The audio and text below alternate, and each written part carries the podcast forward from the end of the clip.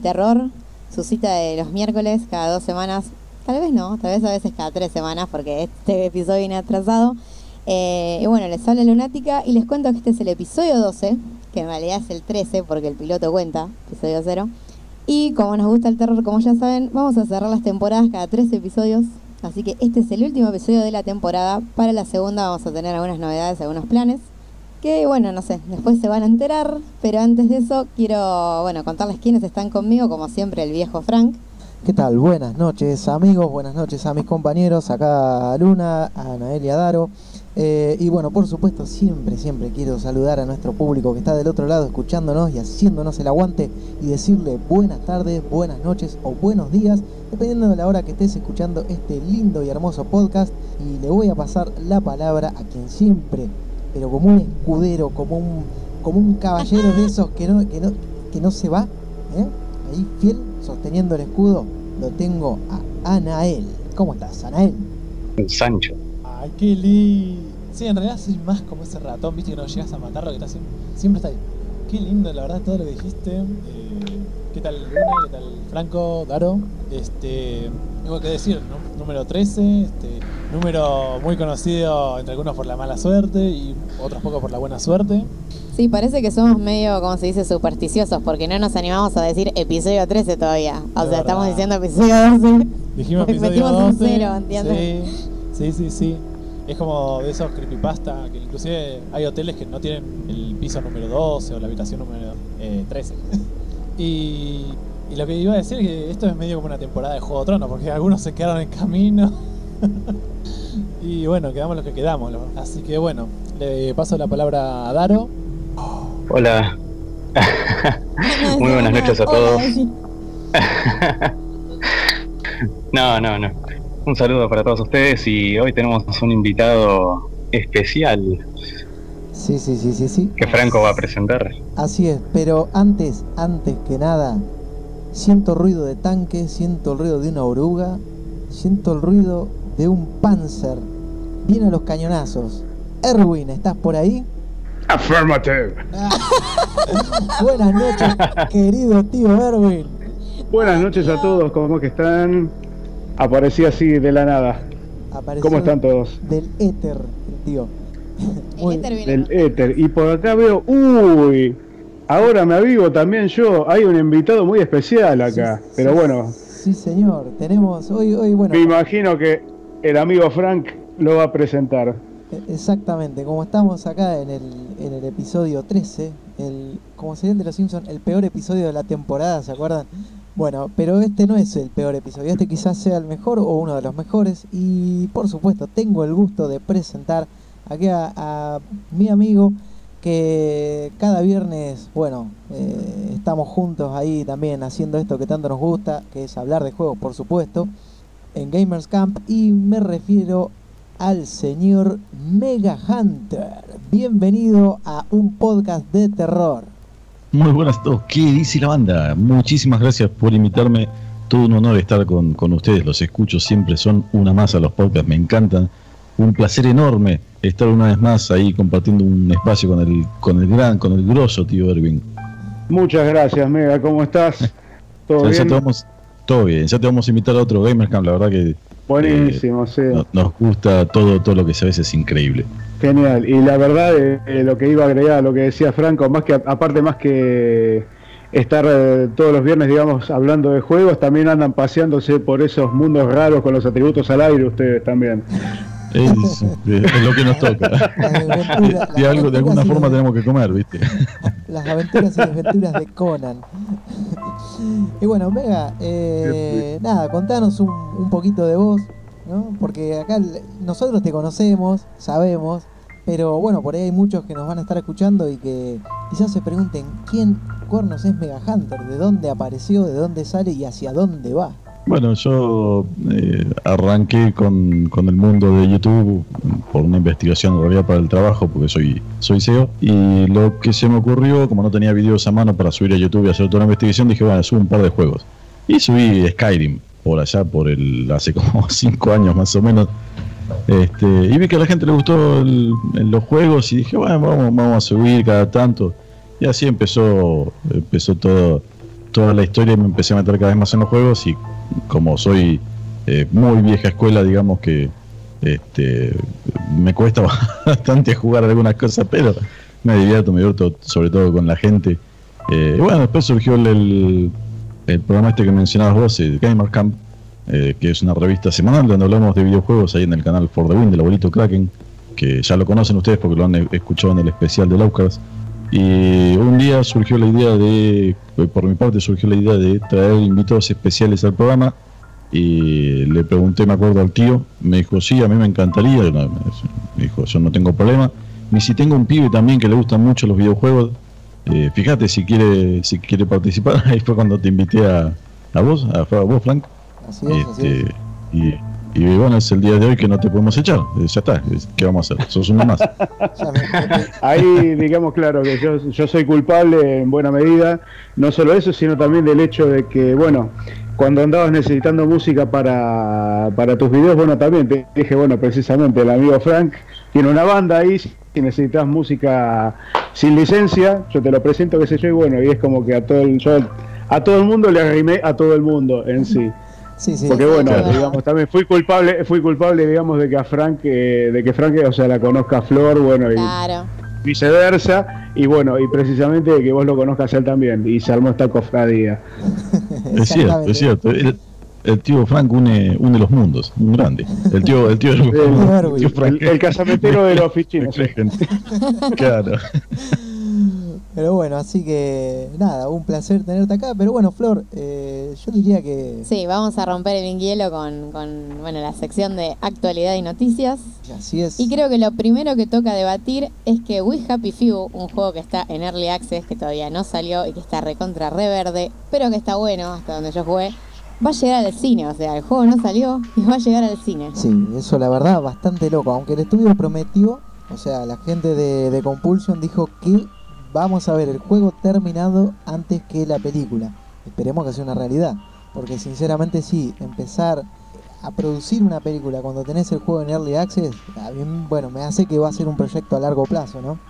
Este, pero bueno, en fin, ahí los muchachos de, de, Compulsion dice que no fueron ellos los que dijeron, che, vamos a hacer una película, sino que vinieron los estudios, le presentaron proyectos así qué sé yo, le habrán traído algún guion que les gustó, no sé, vaya a saber cómo, cómo fue la cosa. Quizá tienen algún amigo ahí adentro que, che, vamos a producir la película, o mira, tengo uno, unos pibes que hicieron un jueguito que estaría re bueno para hacer una peli, y sale así.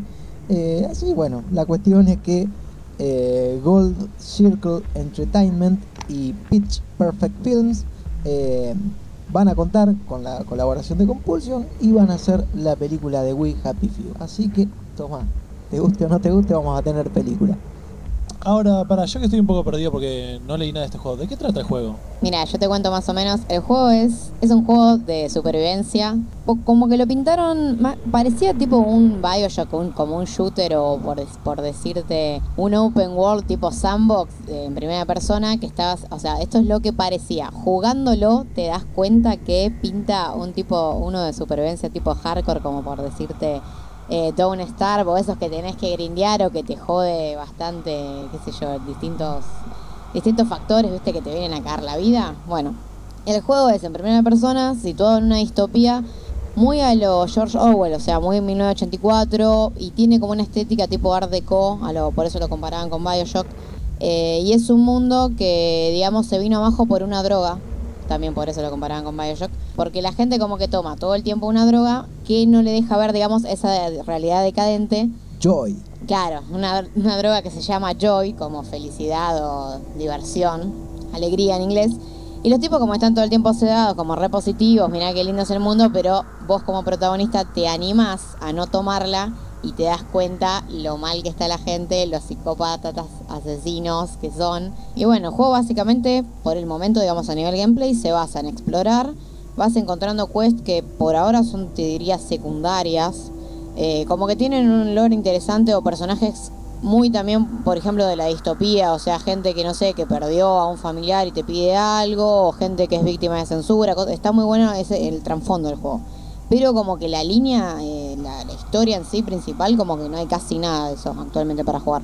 A mí me- parece que es como algo que transcurre como una especie de posguerra, ¿no? Sí, o como, también. como que vos ves que el mundo está todo destruido, por lo menos esta ciudad Wellington Wells, que es donde transcurre el juego, está todo como, como destruido, pero claro, si vos te metes la pastillita esa, ves las cosas todo color de rosa. Cuando no tomas la pastillita, ahí ves cómo es la posta de la posta. Pero el problema es que eh, también agregado a los factores que comentaba Flor, bueno, que, que están para jugarte la vida, te tenés que llevar bien con todo el mundo. O sea, si no tomas la pastilla, tenés que tratar de pasar como, hola, ¿qué tal? Saludar a todo el mundo, qué sé yo. Ya si empezás a mirar mal a la gente o empezás a tener comportamientos antisociales, podríamos decir, para lo que esa sociedad juzga como antisocial, eh, te empiezan a perseguir y todo eso. Sí, ya de entrada como que igual, o sea, el principio del juego, que yo calculo que va a ser el principio del juego final, ya de entrada básicamente descubren que vos no lo tomaste y digamos que te rajan de donde vos laburabas, que para los que leyeron o vieron la película de 1984, el tipo hace lo mismo que el protagonista de 1984, o sea, censura mm, diarios. Como que crea una historia paralela en la que todo es color de rosa, todo re lindo, pero obviamente ocultando esta guerra, esta conspiración, toda esa onda. Eh, y a vos te rajan y te queda tipo mundo abierto y sí, hay NPCs y de acuerdo a cómo interactúes con ellos, eh, encima son re violentos los tipos, onda, Sí, mal. bajan de tres golpes te- y te bajan. Sí, o sea, mal, mal, mal. Pero bueno, no sé, eh, a mí se me ocurre que va a venir una película así, tipo, tipo eso, ¿no? Como... Sí, o sea, para mí en realidad el juego tiene material narrativo como para una película. El tema es que a mí me gustaría que lo agreguen al juego, porque no lo tiene. No sé. Claro, es como que, sí, es lo que decíamos hoy, es demasiado verde el juego como para ya estar pensando en hacer una película de la cual, o sea, de dónde podés agarrar el, el argumento o eso más allá de lo que el juego te muestra. Porque, bueno, no vimos mucho más que lo que acaba de comentar Flor. Entonces es todo una incógnita esto de qué saldrá, qué no saldrá, qué sé yo. No sé. Claro. Eh, la verdad, acá hay unas cuantas consideraciones a tener en cuenta. Para empezar, eh, hay que tener en cuenta que hay eh, una, una ansia muy grande por parte, digamos, de la industria cinematográfica por conseguir permanentemente eh, ideas, porque la verdad es que últimamente no se les cae una realmente, digamos, por conseguir argumentos o ideas para, para seguir dándole de comer a la maquinaria de Hollywood, porque la verdad es que a mí me parece que en cierta medida se están quedando cortos ya a veces a la hora de precisamente de, de conseguir, o sea, en base a qué, armar una, un blockbuster, digamos, una película de aventuras o, o de lo que sea, ¿no? Entonces ya están tratando de rapiñar historias de donde sea, porque ya se, se les viene acabando los libros, empezaron a manotear juegos, después veremos con qué siguen, pero por un lado es eso, para mí, digamos, porque ya la verdad que es un poquito tirado de los pelos eh, emplear como argumento para una película un juego que todavía no está terminado. Eso por un lado. Después, bueno, también es cierto el tema de que estaría bueno precisamente, o sea, que se haga el juego antes que la película. No sería la primera vez igual que sucede lo contrario. Creo que el caso más sonado es precisamente con, con Game of Thrones, que terminó saliendo la temporada no antes que tuviera visto el libro. Pero bueno, son cosas que pasan, ¿no? Sí, sí. Este, lamentablemente es así, y creo precisamente que, que hay una cuestión, digamos, de que hoy por hoy eh, eh, en argumentos, o sea, ideas o historias de donde sea, porque ya les queda poco, digamos, siempre en el tintero, como para experimentar algo nuevo. Y finalmente, bueno, lo que hay que decir es que ojalá que esta vez, o por lo menos, o sea, que, que en esta ocasión sea una de las veces en las cuales eh, un juego da lugar a una película decente. Yo la verdad que ya me llegó un chasco bastante grande este año este, con Assassin's Creed, la verdad es que yo esperaba otra cosa. Por lo que yo había visto en el tráiler me había ilusionado mucho y la verdad que no me Una gustó para nada. la película, la verdad. Creo que a nadie le gustó. Pero por Sí, favor. tiene, tiene muchas cosas, tiene muchas cosas reprochables, sí. Empezando por la verdad que o sea hacer una película eh, en la cual no metes ni a Ezio ni al Altair, la verdad que no tenía mucho sentido para mí. Crearon un personaje que era com- completamente ignoto, que no tiene nada que ver con los juegos, cuando tenían dos personajes para explotar que eran buenísimos. Nunca voy a entender esa decisión. Es de esas que uno dice, pero en qué cuerno estaban pensando.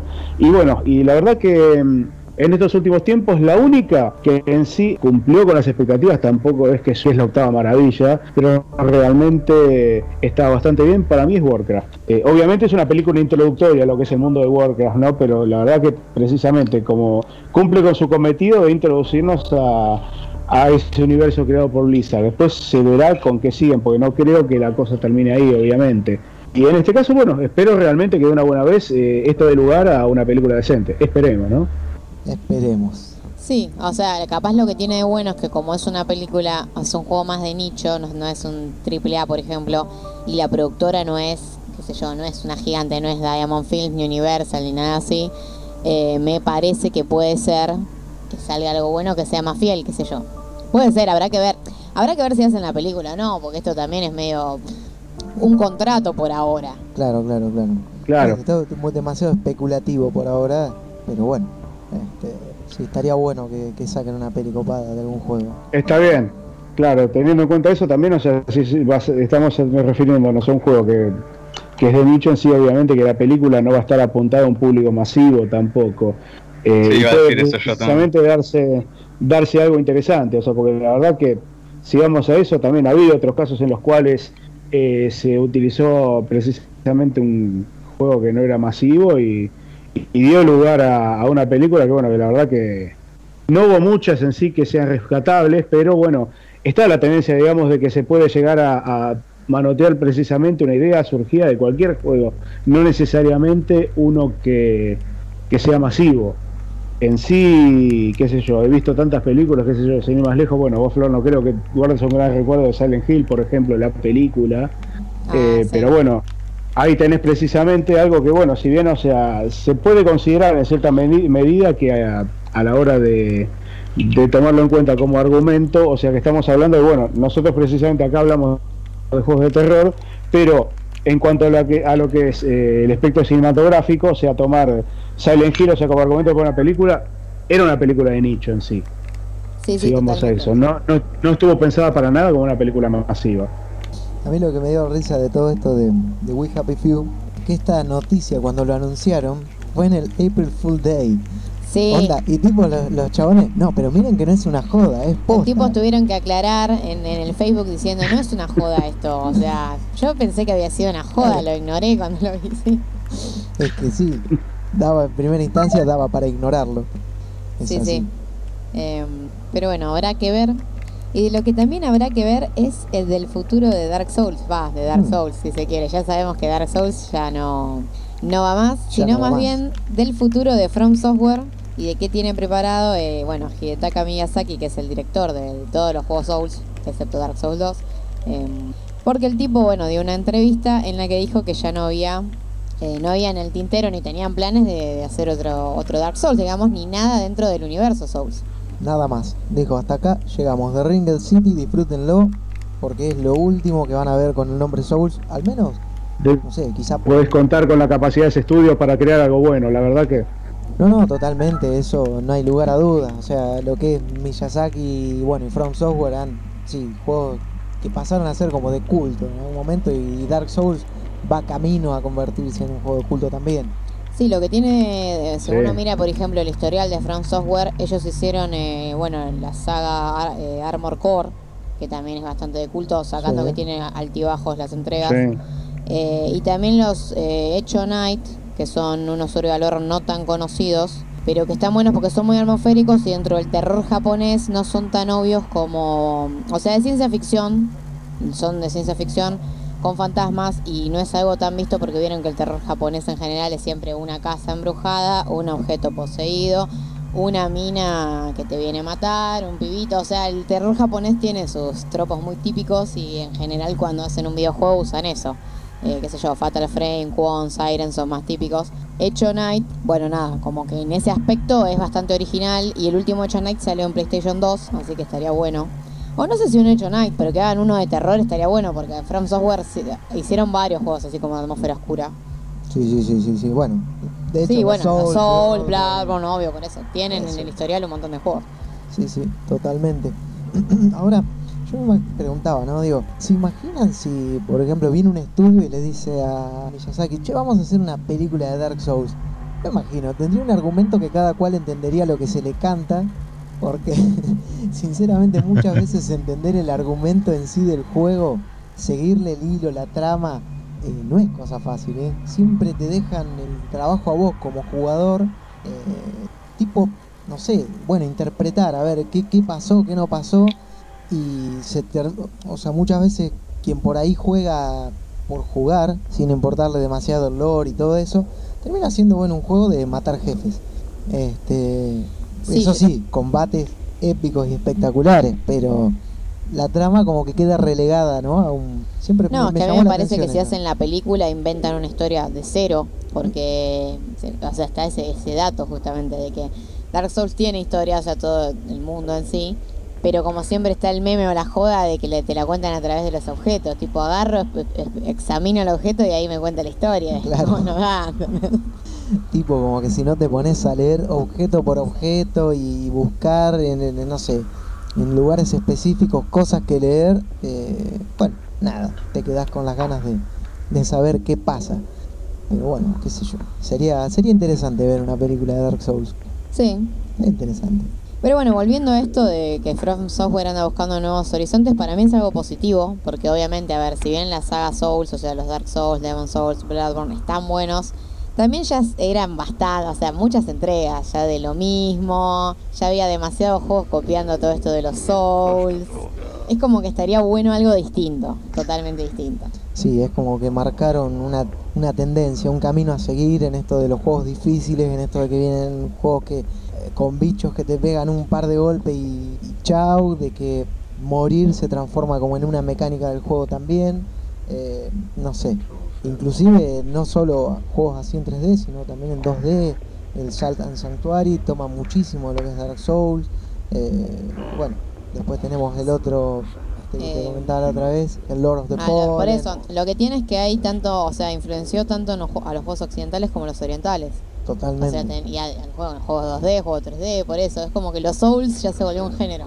Y sí, por eso está el Souls, Souls Like. like, claro, exactamente. Sí, sí, sí. Se, volvió un, un sinónimo de juego difícil, eh, Dark Souls. Totalmente, sí, sí. Porque Porque decís, decís a cualquiera juego difícil y te dicen Dark Souls. Y agarrás un juego difícil y lo comparas con ese. es como ya marca registrada. sí, sí, sí, sí, es juego, la verdad que sí, son juegos difíciles y nada, sobre todo estas dos expansiones, o sea, la- las dos que sacó, eh, que era, bueno, eh, Ashes of Ariandel y The Ringed City. The Ringed City, presentan dos combates finales, pero que te hacen transpirar, o sea, te, te- te exprimen eh, todo lo que tenés para hacer con el personaje, o sea, tenés que emplear todo, pues si no, chao. Bueno, de hecho, lo que voy a comentar es que, bueno, algunos saben, mi hermano Lucas no tiene apodo. El mejor jugador de Dark Souls Sí, que vi sea. en mi fucking vida. El tipo realmente, o sea, juega a Dark Souls, se dedica, pero estamos hablando de... O sea, yo, está bien, él no es ese tipo de jugador, pero si hubiese streameado creo que tendría un montón de seguidores, porque él juega desde Demon Souls, los ha pasado mínimo 5 veces cada uno, o sea, tipo maneja New Game más 10 en algunos. Y me Ah, dijo bueno. que, no, pero esto es en serio, me Sí, dijo sí, que el jefe final del, del, del último DLC, o sea, de The Ringed City, de Dark Souls 3, es el jefe más difícil de todos los Dark o sea, de todos los juegos Souls, de todos. Entonces yo pensaba, si me lo dice él que tiene experiencia, al fin y al cabo me parece que eh, From Software y Namco le dieron un buen final a la saga metiendo un jefe, digamos, que vos digas, me rompe el orto. Totalmente. Totalmente. ideal para que lo agarre yo a ese. sí. Si no, no, no puedo combatir el Block Theater, imagínate con, con el jefe más difícil de todo. No, no, no, es una cosa, mira, ya, en- como decía, en lo que era Ashes of Ariandel habían presentado un jefe, o sea, como que en Dark Souls 3 todos los jefes tienen dos fases de combate, ¿no? Tenés la primera que es bastante accesible, ya en la segunda fase se ponen realmente jodidos. Estos dos últimos jefes que agregaron tienen tres fases, o sea que ya en la primera te dan masa, en la segunda te siguen dando masa y en la tercera, bueno, directamente se cagan en vos y de dos golpes, chao, a, la hoguera otra vez. Este, sí, y realmente, bueno, yo estuve acá jugando con Lucas y era, pero transpirar, o sea, porque, no, no, no, un combate, pero épico, épicamente bueno. Un proceso de review muy arduo, una review épica. Totalmente, totalmente.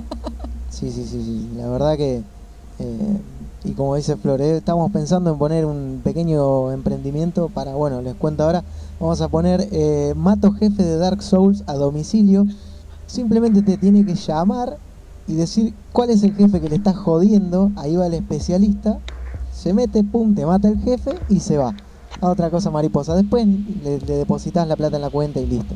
Eh, Qué grosso. 100% bueno, está asegurado, bueno. lo mata. 100%, sí, sí, sí. O sea, garantido. Jefe muere o, o hay reembolso. Esto es 100, 100%. Totalmente, totalmente. Bueno, aprovecho también para mandarle un saludo a Lucas. Que, Sí, sí, le mandamos un saludo. sí, sí, sí. Así que bueno, veremos qué se trae entre Miyazaki. Yo tuve mi versión de, de algo por, el estilo, eh, cuando, era un adolescente, digamos, todavía en la época del, en la prehistoria de los videojuegos, o sea, en los, en los arcades, eh, yo hacía ese tipo de cosas. Como era muy bueno en algunos juegos realmente, lo que hacía, eh, ponía una ficha, eh, lo destrozaba el juego, no perdía nunca y le sacaba como 10 navecitas extra o 10 muñequitos extra y después le vendía el juego en progreso a cualquier otro que estuviera mirando a tres o cuatro fichas con todos lo- los soldaditos o navecitas o lo que fuera vidas extra ahí abajo. Ese tipo de cosas existen desde siempre. Bueno, ve, entonces lo- Esto sería la- esto sería la evolución, esto de te mato el jefe a domicilio. Totalmente, pero Claro. entonces es totalmente viable esto, escuchame. Ah, vamos a ponerlo en práctica. Totalmente. Algo hay que vivir. Claro, escuchame. Pero por supuesto que sí. Sí, sí. Como decía el Guasón, si haces algo bien, nunca lo hagas gratis. Tal cual. Está muy bien. Y bueno, en otras noticias, eh, que esto es como, va, como que lo quería destacar porque no es tan normal, que sacaron un videojuego para PC por el momento, eh, tal vez tenga port a consolas, que se llama Frank Kafka de Video Game, así, y eh, es una aventura de puzzles ambientada en, eh, bueno, los relatos y las novelas del escritor eh, de Praga, que muchos habremos leído porque creo que todo el mundo mínimamente leyó la metamorfosis en la escuela, medio que te la encajan. Sí, es lectura obligatoria, básicamente. Así es, sí, sí. Eh, bueno, y si no, yo les diría que lo lean, porque o lo relean, porque eso me pasó a mí, yo la metamorfosis lo leí en la escuela, después lo tuve que leer para la facultad y con un análisis mucho más eh, concienzudo, crítico, te das cuenta que es una obra increíble, está muy bueno. Sí. Eh, y bueno, este juego en cuestión, eh, que lo desarrolla un, desarrollador ruso, no es muy, a ver cómo se dice, es un solo tipo, se llama Denis Galanin. Eh, él ya había hecho un juego de Hamlet, también en este estilo, o sea, nos ha inspirado en los... No solo en Hamlet, sino tenía algunos guiños a, otros, eh, a otras obras de Shakespeare. Ah. Y este juego de Frank Kafka es una aventura gráfica, eh, así con gráficos bastante artísticos. Recuerda mucho a una pintura, de una manera u otra. Eh, y también me hicieron acordar mucho al Year Walk, para los que lo jugaron, que es un juego de puzzles eh, que primero salió en iPhone y después terminó saliendo en PC, en el que estás como por unos bosques de, allá de la península escandinava, como resolves unos puzzles y te encontrás como con bichos del folclore de ahí, que son bastante feos. Eh, el que jugó Yearwalk sabe más o menos de qué tipo de gráfica hablo cuando hablo del juego de Frank Kafka. Y bueno, es un juego de puzzles básicamente, muy al estilo de Yearwalk, y como que te compra un poco con la atmósfera y con las referencias, digamos, a, a, bueno, la metamorfosis, el proceso, el castillo, todos los, los libros de Kafka, o sea, el que le, digamos que los lectores que son, o sea, la Fans. gente que, los gamers lectores, ahí está, eh, como que yo creo que les va a gustar. Yo lo que estuve jugando hasta ahora, que jugué muy poquito, lo bueno es que anda en cualquier PC, tipo pide, por decirles, creo 2 que... mega de RAM. No, pero creo que pide tipo un giga de RAM y de video pide tipo DirectX 10, una cosa así, o sea, una placa con una. Intel, ¿entienden? O sea, no necesitan placas, es así. Ah. Eh, a mí me andaba bien en la notebook, tenía gráficos bonitos, está bueno. Y eh, bueno, está en Steam por 10 dólares. Por el, por el momento, qué sé yo. Y es, a ver, eh, Anel está haciendo cara. No sé cuánto quiere que te cobren un juego. Depende qué juego. Una aventura gráfica a 10 dólares es para pensarlo. No es Insta No, para mí, a ver, no. Porque Thimbleweed Park vale 20 y si lo cobraban 60 vale la pena. Buenos. O sea, eh, acá, acá vamos No a debatir no, precios. Sí. Qué sé yo, o sea, para mí tampoco hay que menospreciar género. Una aventura No. gráfica tiene que ser más barato porque, o sea, Claro, es verdad. Pero depende también, qué sé yo, cuánta duración te ofrece, etcétera. No sé, 10 dólares, que yo capaz lo pienso como argentino, no sé, es como, lo pienso un par de minutos. Para mí un juego vale por la experiencia que te brinda, más allá de la duración o, o el género. O sea, no sé, el juego puede, si es barato y está buenísimo, decís, fa, qué buen juego, qué sé yo. Te encanta. Ahora, si el mismo juego, vos sabés que te va a brindar la misma, la misma experiencia, es como decía Flor, y, y te sale 60 dólares, yo creo que no lo pensás tanto. Lo comprás y, y se acabó.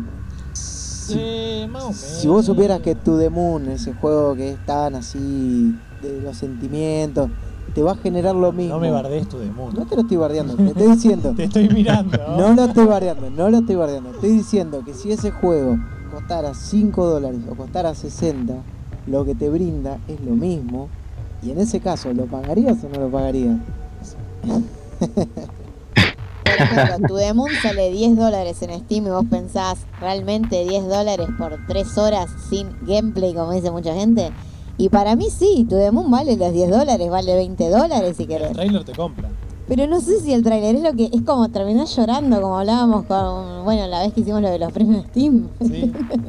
No Man's Sky también vendía bastante el tráiler y mira, Claro, ¿ves? No Man's Ah. Sky sale 60 dólares. Imagínate pagar No Man's Sky. hasta re- regalado es caro ese juego. Mega te Sí, yo, yo estaba esperando a ver quién, quién tiraba algo de No Man's Sky. yo fui uno de los En algún giles momento que iba a lo pasar. preordenó. Yo sí, sabía. yo fui uno de los giles que lo preordenó. Eh, no, y es el día de hoy que No Man's Sky no vale ni 20 dólares. O sea, no, no, no, un desastre. Bueno, y el otro, el Mighty número 9. Ah, bueno. Es peor. Otro. Bueno, pero vos decís que vale 10 dólares. es- Mira, yo todavía no lo terminé, así que en primera impresión a mí me parece que podés pagar 10 dólares por este juego porque, a ver, tengamos en cuenta una cosa.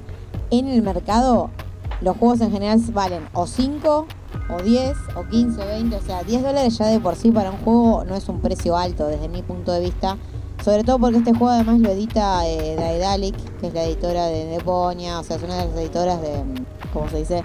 Eh, aventuras gráficas modernas como de las más conocidas y es medio difícil que si te edita Daedalic tu juego salga 5 dólares. Está bueno. Si te gustan las aventuras gráficas está bueno, si no, no va a estar bueno. O sea, esa es la base básicamente. Te tienen que gustar los puzzles y nada, mirar un poco, interactuar. inter- ah, eso también, porque el juego es medio surrealista y te da algunos. Algunos puzzles juegan con eso. Bueno, en ese caso puede, puede ser. No Puede logramos, con- convencido. no logramos convencer a Nael. A mí me hace acordar este juego de Kafka, un juego, mira, una vuelta de casualidad y hueveando por Steam, me encontré con un juego que se llama The Cat and the Cope, que es extremadamente surrealista también, o sea, es un juego que eh, asumimos el rol de un gato de un tipo, bueno, que era primer ministro de Irán, eh, y bueno, eh, la historia va de que la CIA como que fragua, o sea, hacen un golpe de estado para eh, derrocarlo al tipo este que había sido electo democráticamente, ¿no? Pero bueno, independientemente de la historia, el juego, el gameplay, o sea, vas con el gato moviéndote por cuadros y por pinturas que son muy raras, muy surrealistas. Los puzzles está bien, son bastante, eh, ¿cómo decir? Chotos, o sea, fáciles de resolver, pero nunca había visto un juego tan raro y este de Kafka me hace acordar a eso. O sea, una, una estética así muy, muy rara, no sé. Este, The Cat and the Cope lo jugué, está gratis y la verdad no sé si pagaría 10 dólares por el juego porque no, no es demasiado lo que te brinda, o sea... eh, Eh, lo bueno de este es que tipo dura poquito, o sea, si tenés un ratito y no sabes qué jugar y querés algo medio raro. el de Cat and the Cope, claro, sí, sí, sí, sí, sí, lo terminás Eh, en 20 minutos. Sí, media terminás. hora, una cosa así, sí. Sí, no, no, no, no dura Eh, nada. Sí, yo también lo había encontrado en así, en los eh, gratis de Steam, me había parecido loco y lo bajé. Sí, Sí, sí. Porque la raro. gráfica vos decís, ¿qué es esto? Y que lo ves. O sea, yo lo jugué, después se lo hice jugar a un amigo. ¿Pero qué es esta porquería? Y es hasta el día de hoy que me sigue puteando porque lo hice jugar a The Cat and the Cope. Me dice, he perdido 20 minutos de mi vida y quiero que me lo devuelvas. Así que bueno, no sé, supongo que igual que lo de Kafka debe ser más lindo, más... Sí, sí, sí, sí. O sea, no sé si más lindo porque es un, es un estilo similar en el sentido del surrealismo o de que quiere ser medio loquito el juego, pero se nota que los niveles de producción, el diseño en sí, es, es un juego pago. Esa Claro. es la diferencia. Sí, sí, sí, sí, básicamente. sí. Tiene más onda. A mí me gust- me gusta la onda de los, de los puzzles que tienen. Son, eh, son bastante extraños.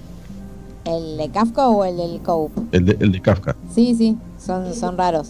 Eh, A mí lo que a mí me ha gustado es eso, que es como que, o sea, vos lees la metamorfosis y en algunas cosas es raro, ¿no? O hay cosas que las dice, pero entre líneas dice otras, y los puzzles acá también. Son raros, o sea, el juego dice que es una aventura surrealista y es una aventura surrealista. Sí, totalmente. Pero bueno, como ya saben, 10 dólares en Steam, lo buscan como Kafka Video Game. Cumple con lo que promete. Sí, cumple con lo que pro. Uno que por lo menos es sincero. Pero bueno, eh, como siempre decimos, un podcast no sería, por lo menos de esta primera temporada, no sería un podcast sin Resident Evil 7.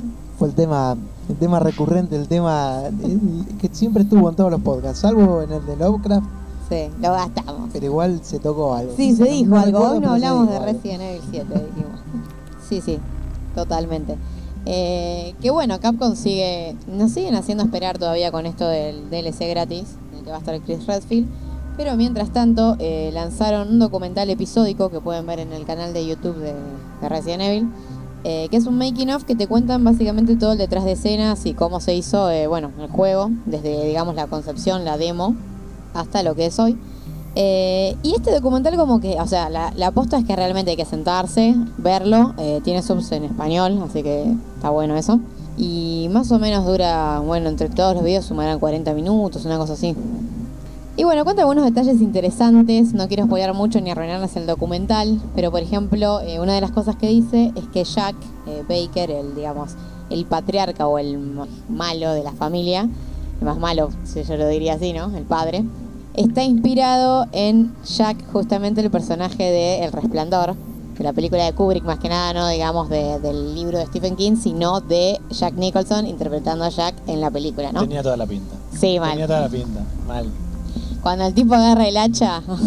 De hecho, no sé si en algún momento dice Here's. eh, no me acuerdo el nombre del tipo. Jack, Here's Jack, creo que dice. Sí, sí, es que O yo sea, la verdad, sí, como- puede ser que ahora sabiendo esto, si uno busca, puede ser que haya referencias. Sí, sí, sí. O sea, me, me recontra suena que te lo diga. ¿eh? Here's Johnny, decía. Here's Johnny, dice. sí, O sea, Sí, porque es una frase Claro, de sí, sí. un, a ver, yo- yo- de un chabón del- de un programa de televisión de esa época. Sí, sí, sí, muy cierto, Daro. Bueno, el dato. Y bueno, después cuentan otras cosas, como por ejemplo que habían desechado una mecánica, porque cuando el juego estaba, digamos, en beta y lo estaban probando los testers, como que esa mecánica en cuestión hacía que la gente se ponga muy nerviosa y no querían que, como se dice, que la gente se estrese o no sé, tipo, que era, bueno, la cuestión es que vieron que Resident Evil 7 tiene sigilo, o sea, como que te vas esquivando a, lo- a los Wesker más que nada. Y en esta mecánica que desecharon, vos lo que tenías que hacer era aguantar la respiración, o sea, había un factor más, digamos, que era tu respiración y tenían que aguantarla en algunos momentos para que no te escuchen. O tenías que ir más despacito. Era, mm, a mí me hacía acordar un poco a Alien Isolation, Sí. o sea que también es un juego bastante frustrante en algunas partes. El tema es que ellos lo que habían hecho como la mecánica, que vos tenías que mantener presionado eh, un- una tecla y como ir caminando y si la soltabas sabías que digamos que te escuchaban, entonces tenías que ir muy regulando la, la la presión de la tecla básicamente. Era medio, no sé, sonaba como rudimentario, hay como que habría que haberlo jugado más que como te lo explican ellos. Pero está bueno que. Nada, qué sé yo. O sea, ellos decían que, la, que en los, o sea, los testers básicamente como que se estresaron mucho y dijeron, no, no vamos a poner esto y la quitaron. Como que era muy terrorífica para lo que a Capcom apuntaba. Sí, o muy estresante, porque realmente tener que estar Sí, buscando bueno. algo, ¿no? Y Yo también lo pienso desde ese lado, desde el lado de la frustración tal vez, de todo esto de la respiración. Los juegos que lo tienen en general a la larga se hace tedioso. Este, me hace acordar a Resident Evil 5, que bueno, olvidable 5. Este, también querían poner una mecánica de hidratación. Personajes no Ah, podían porque estar están en África. eh, claro, y no podían como estar mucho tiempo al sol y tenías que buscar agua y no sé qué. Y la terminaron desechando porque también eh, como que arruinaba la experiencia de juego. Este, como que era muy distinta al, al 4. Y bueno, terminaron enfocando en una acción que, que no te pasa nada, básicamente, mientras esquives. Claro. O Fallout eh, New Vegas tenía eso. Un sistema de que te ibas deshidratando, te ibas sí. muriendo de hambre. Eh, estaba bastante bien implementado, era como el modo hardcore, ahí donde hasta una bala o cualquier porquería te pesaba en el inventario. Y me acuerdo que tenías que ir, no sé, juntando agua o qué sé yo, cualquier porquería para, para poder mantenerte hidratado, porque si no, hasta luego. Sí, hay muchos juegos de supervivencia que tienen eh, estos temas. Eh, bueno, el- por, por ejemplo, el Criostasis tiene el tema. Es un juego en primera persona así del frío, que estás en la Antártida Sí, y digamos el la frío te mata. hipotermia. Sí, sí, po- podés morir de hipotermia. Eh, bueno, otra vez Tony Stark también tiene todo esto del frío Sí, y tenés sí. que el hambre, qué sé yo, o sea, lo que tiene capaz que Resident Evil, a diferencia de esos juegos, era capaz una historia más lineal eh, y no sé, calculo que la gente le puede ser un toque más tedioso. Pasa como, bueno, como mencionamos, no sé, Alien Isolation o Devil Within, que si bien son juegos que están buenos, Alien a mí me parece un juego muy, muy bueno particularmente, tienen esas cosas como que te, te frustran porque, bueno, como que tienen esos esos detalles que vos decís, Ay, ¿por qué tengo que aguantar la respiración? O el Level Within que, no sé, tenía un sistema de combate medio traicionero, no sé si quisieron hacer Souls o qué ahí. Sí, es Souls mal raro. hecho. Sí, pero el tema con Alien Isolation es que, o sea, además, si tengo que estar todo el tiempo con el culo apretado, porque puede aparecer el aire en cualquier lado, encima tengo que andar con una mecánica tan precisa de, de aguantar la respiración o lo que sea, Sí, lo, como que por eso, lo que tenía el Alien es que lo de aguantar la respiración era solo poner si estabas escondido. Resident Evil, por lo como lo cuentan en el documental, daba la sensación de que era casi todo el tiempo, por eso yo creo que lo sacaron, era re pesado. Eh, Yo personalmente tengo, tengo un problema con, con los juegos de terror. Eh, vos sé que los veo, principalmente Resident Evil 7, Outlast y Outlast 2. Los veo y me encanta lo que veo, pero me pongo a jugarlo y no le encuentro el sentido porque yo tengo un problema, no me provocan susto. No sé si es que me imagino lo que viene o qué, pero no me asusta en ningún momento. Entonces, entonces me terminan eh, por no causar gracia. De hecho, un suscriptor me dijo, no puede ser que no te asustes y me regaló Outlast.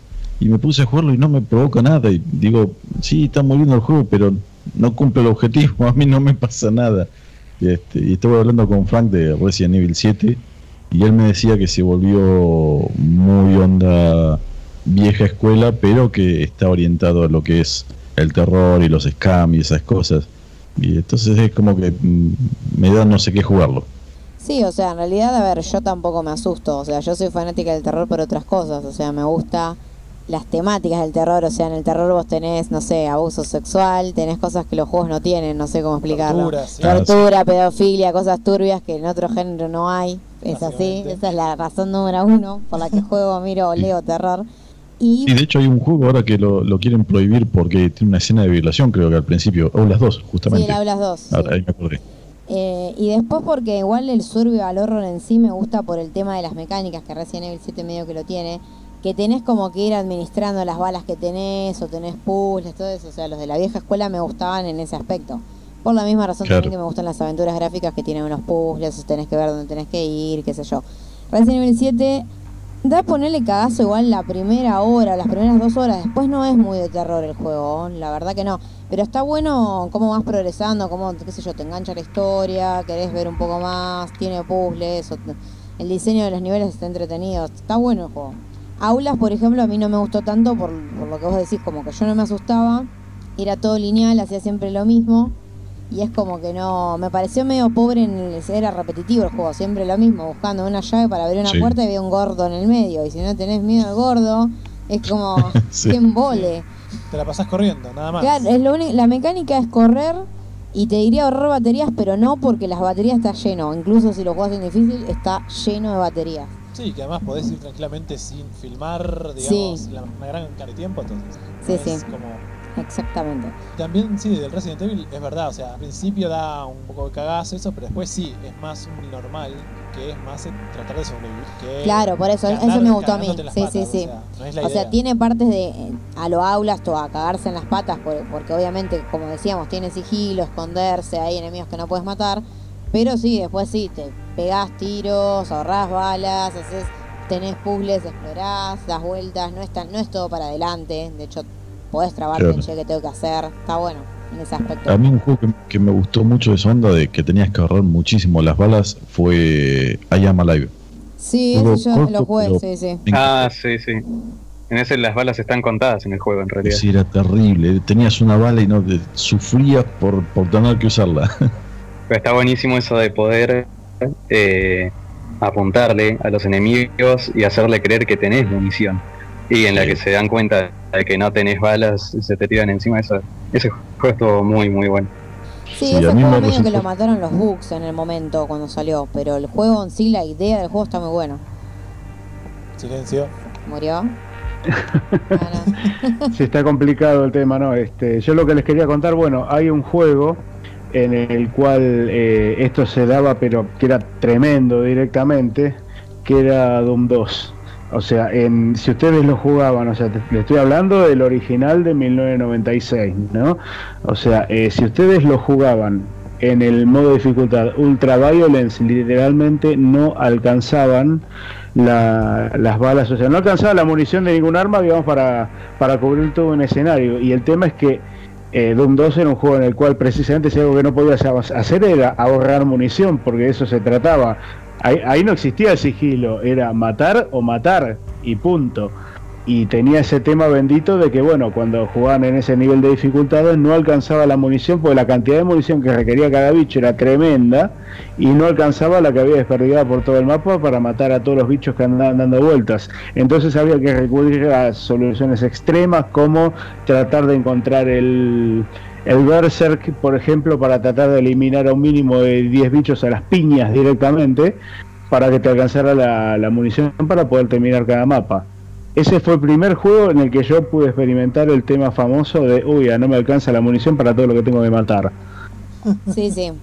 Eh, es que eso está bueno y en el, en el shooter actual medio que se perdió, va, en el shooter actual. Los shooters modernos ya son de otro estilo, qué sé yo, lo bélico, por ejemplo, que capaz en ese aspecto está bueno el Spec Ops The Line, porque como que hay momentos que sentís como la desesperación de la guerra o qué sé yo, todo eso de que hay momentos que tampoco tenés tantas balas, hay momentos que sí. Sí, sí, a mí, esto, por eso digo, la parte táctica, si se quiere, del, del combate a mí me gusta en general. Y eso es lo que me gustan de los juegos de... Va, de los Survival Horror en sí. Bueno, si querés, algo desesperante es Dark Souls cuando pensás, uy, esta barra de vida no me alcanza para sobrevivir Claro. Igual hay un tema. Sí. Chao. Hay un tema con los shooters de hoy, y es que como en su mayor, en parte son completamente lineales, está contemplado que ninguno de esos juegos vos te podés quedar sin balas, o sea, no te podés quedar sin munición, porque precisamente como son lineales, vos tenés todo un, vas siguiendo por un caminito, eh, o sea, el caminito para ganar la guerra, digamos, y si vos no dispusieras de la suficiente munición como para poder eh, limpiar eh, cada trecho de ese camino de enemigos, se, que, se generaría un cuello de botella por el cual vos no puedes avanzar y el juego eh, definitivamente no sería, digamos, o sea, terminable.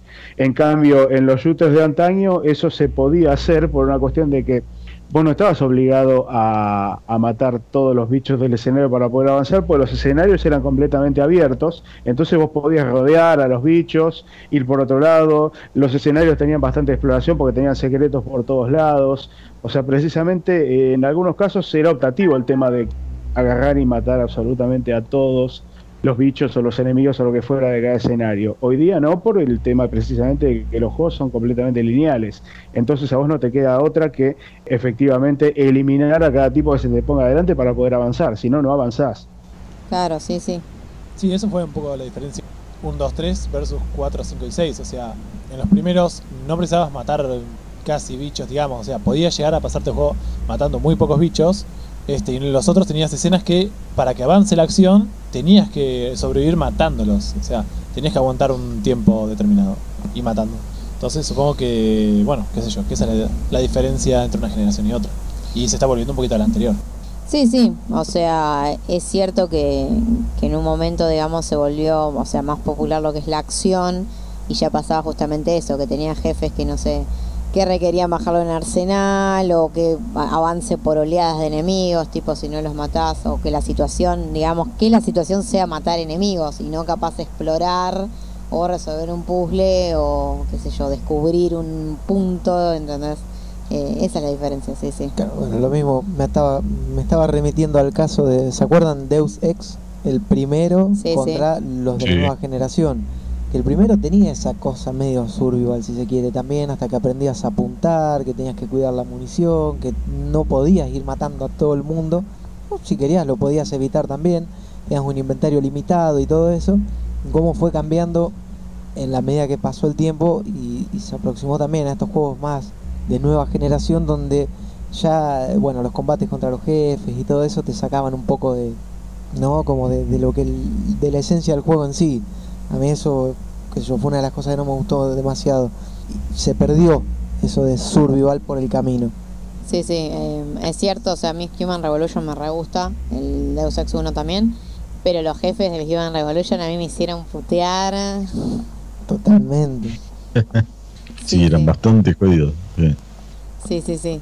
Em, pero bueno, eh, si quieren podemos pasar a, o sea, vamos a cerrar este bloque, pero antes queremos eh, comentar o debatir o no sé, o vemos que sale sobre el tráiler de la eh, nueva película de It, o tal vez debería decir de la película de It, porque la realidad es que la primera adaptación a pantalla del libro de Stephen King no es una película, sino una miniserie que por alguna razón, no sé por qué, terminó siendo, se piensa que es una película, o sea, si vos googleás, eh, dice que es una miniserie de TV.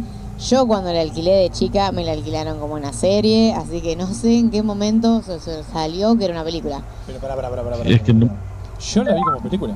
Es que puede ser que haya una Claro. versión editada como película, pero O sea, La de totalmente Tim continuada, sin nada de sí, a ver, como poder podés verla continuada. Uno puede ver, a ver, hay miniseries, eh, en Netflix hay un par, hay miniseries británicas que tienen tres capítulos de una hora y vos la podés ver continuadas, pero eh, It está separada en dos partes y tiene intro cada parte y cuando lo alquilabas te venían o dos DVDs o dos VHS. Sí, yo It, la original, la vi como una película de 3 horas y 20. Sí, O sea, era como. eh, era la serie en realidad, pero que la habían juntado en un solo bloque. Ah, puede ser eso, puede ser eso. Creo que, o sea, lo que termina pasando a veces es que editan la miniserie a película de TV. O igual era una producción de TV la original, ¿eh? no nunca llegó a cine ni nada. Sí pasaba igual en la época que uno alquilaba, digo que no, hay gente que sigue alquilando igual, pero ya hay otros formatos como Blu-ray, que si la película era muy larga, te la partían en pedacitos. Eh, qué sé yo, va, porque no entraban en los DVDs o porque no entraban en, ¿cómo se dice? Un VHS todo. VHS. No, pero Bueno, era como que vos yo- alquilabas dos VHS de una película de tres horas porque los VHS tenían para 120 minutos nomás. Claro, claro.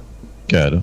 Eh, es, eso justamente te iba a decir. Cuando en la época que salió It, eh, mi familia tenía videoclub. It fue una de las películas que compraron y venía en dos eh, VHS, la película. Claro, sí, sí, me acuerdo. Pero bueno, dejando, este debate de, de que no sé, como de miniserie, película, eh, la cuestión es que It va a llegar a la pantalla grande en una nueva adaptación y hace poco salió un nuevo tráiler como que dio a qué hablar porque hay gente que dice que tenés las dos, o que es lo más porque se parece a Stranger Things o que es una cagada porque se parece a Stranger Things, entre otras opiniones que hay, ¿no? Em, De hecho, hay un chico de Stranger Things ahí. Sí, claro, sí, sí, sí. Eh, no sé si ustedes vieron el trailer, les gustó, no les gustó. Sí. Sí, yo, yo lo vi, a mí me encantó y me dejó con ganas de ver la película. O sea, eh, es, es un. Yo recuerdo a- al It original y era un payaso que en cierta forma tenía una cara divertida. Y este tiene una cara de demoníaco terrible y tengo ganas de ver esa, esa adaptación porque realmente tiene muy buena pinta el trailer. A mí personalmente me, me gustó mucho. A mí me gustó, ta- me gustó, pero como que cuando lo vi por primera vez pensé, este tráiler es una joda. Cuando va el nenito corriendo y se golpea contra la barrera y cae plum. Sí. Digo, para, para, para, digo esto que es una comedia, ¿qué carajo pasó acá? Porque en el otro vieron que lo pasaba por abajo y, Sí. y seguía el barquito. O sea, ahí hay una diferencia, pero bueno, no sé si hará el argumento o no. Pero esas cosas, no sé si había tanta necesidad de, de modificarlo, de cambiarlo. Capaz en realidad es porque Stephen King es de poner, eh, a ver cómo se dice, comedia o ironía en los libros. O sea, como que los libros de Stephen King tienen su lado terrorífico, su lado fantástico, no sé, o su drama, pero siempre hay alguna parte que vos decís que estoy leyendo o por qué pasó esto. Em, Maleficio. Claro, sí, sí. Sí. Em, y como It particularmente, o sea, tiene, bueno, varios, la novela tiene varias subtramas con los niños y eso. Hay como un dejo medio infantil, o sea, o de inocencia, y me parece que la peli como que capaz lo agarra para ese lado. Puede ser, puede ser. Stranger Things, de hecho, que lo viven comparando el trailer, no solo por el protagonista. eh, Stranger Things también tiene mucho de Stephen King, o sea, no es que, o sea, se parecen porque básicamente los dos salen del mismo de la misma fuente, ¿no? Claro. También Stranger Things tiene eso, hay partes que es como que re tierno, re tonto y de momento se vuelve como, no sé, oscuro. Claro, bueno, bueno, pero porque ahí viene desde su concepción así, pero uno que cuando vio It, ¿no? Ahora te, va, a mí me cuesta como, como verla como Stranger Things. O sea, la veo como una cosa medio rara en eso, en, e- en esas cuestiones, qué sé yo. Pero bueno, son formas y formas de verlo, claro. ¿Qué pasa? Que también eh, hay que pensar que cuando salió la original It, eh, era una época donde había bastantes prejuicios en cuanto a los niños maltratados, ponerle esas cosas que hoy en día se hace con CGI, o sea, no, no pasa nada, sabemos que no es, no es el pibe verdadero que se golpeó la cabeza, eh, que está todo trucado. Eh, eh, pero antes, digamos, era como que eso estaba mal visto y quizás por eso antes eh, no tenía detalles como golpearse la cabeza o cosas así y era todo medio más infantil. Habría que ver el habría que ver el libro original, yo no lo leí el libro original. Habría que leerlo a ver si, si realmente tiene una, una parte donde el pibe se golpea así la cabeza con la valla Sí, o se tropieza o algo por el estilo. Em, Sí, no sé. Además el libro está muy difícil y muy caro. Así. no, bueno, pero siempre Hay ebooks. Sí, vas a buscarlo en ebook porque Em, yo más que el precio, lo difícil de conseguir, yo te diría que es un libro largo, es un libro de 2000 páginas. No, no, no, pero es tipo difícil de conseguir a nivel santo grial. Es difícil de conseguir. Claro, pero No yo precio. lo que me refiero es sí, o sea, es cierto que a veces el papel es difícil de acceder si lo querés para coleccionar, pero hoy en día con tanto formato digital, si uno tiene ganas eh, de leer, el, Sí. el inconveniente es que es un libro largo, hay que, hay que hacer el tiempo para leer una novela de 2000 páginas. Sí. Bueno, a mí en cuanto al libro me gusta tener el libro, no, no, no, no puedo leer nada digital, No, es una cosa rarísima. No, sí, o sea, a mí también me gusta el libro, libro, pero por temas de la, de la o, o sea, con la facultad y tanto leer, como que terminé básicamente, como se dice, adaptándome. Hay textos que los, o sea, no los conseguía y terminé leyéndolos en digital y bueno, fue así. A mí lo que me gusta de esta adaptación de, de la nueva película de It es, eh, bueno, justamente que me parece que al, o sea, el actor que eligieron para hacer del payaso de Pennywise, eh, para mí lo hace bien, o sea, es re tenebroso en el tráiler y el tipo, eh, Bill Skarsgård se llama el actor, ya había eh, trabajado en la serie de Netflix esta de Hemlock Grove, que hace uno de los personajes principales, eh, que esa serie yo se la súper recomiendo si no la vieron. Es tipo de. Es este de terror fantástico, pero más centrada en hombres lobos y vampiros. Ah, Eh, va- en algún momento voy a hablar, de, en un episodio, voy a hablar de la serie en particular. Eh, no quiero desviarme mucho, pero la cuestión es que a mí me gustó eh, que elijan a este actor porque el tipo como que tiene un re carácter y se re nota. En el trailer se nota, así que yo como que voy con todas las expectativas para ver a Pennywise. Sí, sí, este. Yo la verdad que no vi el tráiler, pero ¿por qué? Porque para. Pero sí, tengo muchas ganas de verlo porque realmente es, una peli que tiene un montón de años. Digo peli porque yo lo vi como formato peli. Y no, creo que es un clásico y que pueden hacerlo muy bien, porque están sacando realmente remakes que están muy bien hechos. A mí, ¿sabes qué payaso me, me generó así como, no sé, incomodidad o miedo de los últimos que he visto? ¿Vieron eh, American Horror Story? Ah, la de eh, no, La de Asylum no, la Show. de... Sí, sí, Ese sí. payaso es una putada. Esa es una de las mejores temporadas para mí. Sí, sí. Totalmente. Pero ese payaso era muy heavy. ¿En serio? ¿Eh? ¿En serio? ¿En serio que ¡Oh! A mí no, no me pareció la gran cosa ese payaso. Maroquita. a, a mí me gustó. Muy malo. ¿El payaso no te gustó? O sea, no O sea, me- en no silencio y parado así en un campo, en una esquina, solo, mirándote sin parpadear por ahí, bueno, pero Bueno, yo no, después como que... no, no, claro, yo no me refiero a cómo el tipo puede actuar o qué sé yo, sino me hablo estéticamente como digo que no me gustaría encontrarme con ese payaso a las 3 de la mañana en una esquina. Y no, No, o sea, a eso me refiero yo, no a cómo actúa el, el- el- el actor tras el maquillaje, sino la presencia de- del mismo bicho, o sea, no- la verdad que cuando lo vi en los trailers, después vi un, un solo episodio, bueno, es una serie que no la puedo seguir, no sé por qué. Siempre la, la empiezo a mirar y por alguna razón la dejo. Bueno, no importa, la cosa es que estéticamente lo miro y como que no, no me genera nada. No sé, no sé ni idea. Será que le tengo miedo a los payasos. Sí, puede ser. A mí le- estéticamente me hizo acordar al payaso de esta de Clown, creo que era. Sí. Eh, me hizo acordar a esa. Es el payaso ese que se transformaba en payaso lentamente. Estaba muy buena. A mí me gustó, me gustó esa peli. Ah, sí, ya sé cuál es. Sí, sí, sí. Eh, no sé si era- Eso me gustó. Me gustó mucho la, la. O sea, a ver cómo explicarlo. Cómo es que se va eh, deformando el, el tipo. sí. Eh, y el traje ese que. Va, el traje, si se le puede decir así. En Clown es bastante parecida de la de este nuevo Pennywise, que según todos es como debería haber sido desde un principio, ¿no? Eh, no sé la opinión de ustedes, pero a este nuevo Pennywise sí, eh, algo de incomodidad me genera verlo y en el tráiler, bueno, en esa escena en la que sale corriendo, no sé, por ahí los que le tengan miedo a los payasos como que sea más chocante. Sí, o sea, yo creo que por lo que pinta el trailer, si sos una persona que le tiene miedo a los payasos, no podés ver esta película. O sea, la, la IT del, de los, los años 90, si bien el payaso, o sea, Tim Curry como payaso daba un poco de miedo, eh, no sé si tenía escenas tan así, tan disparadas. O sea, la parte que sale corriendo en el nuevo trailer es como que, la puta madre, o sea, da miedo. O sea, da su...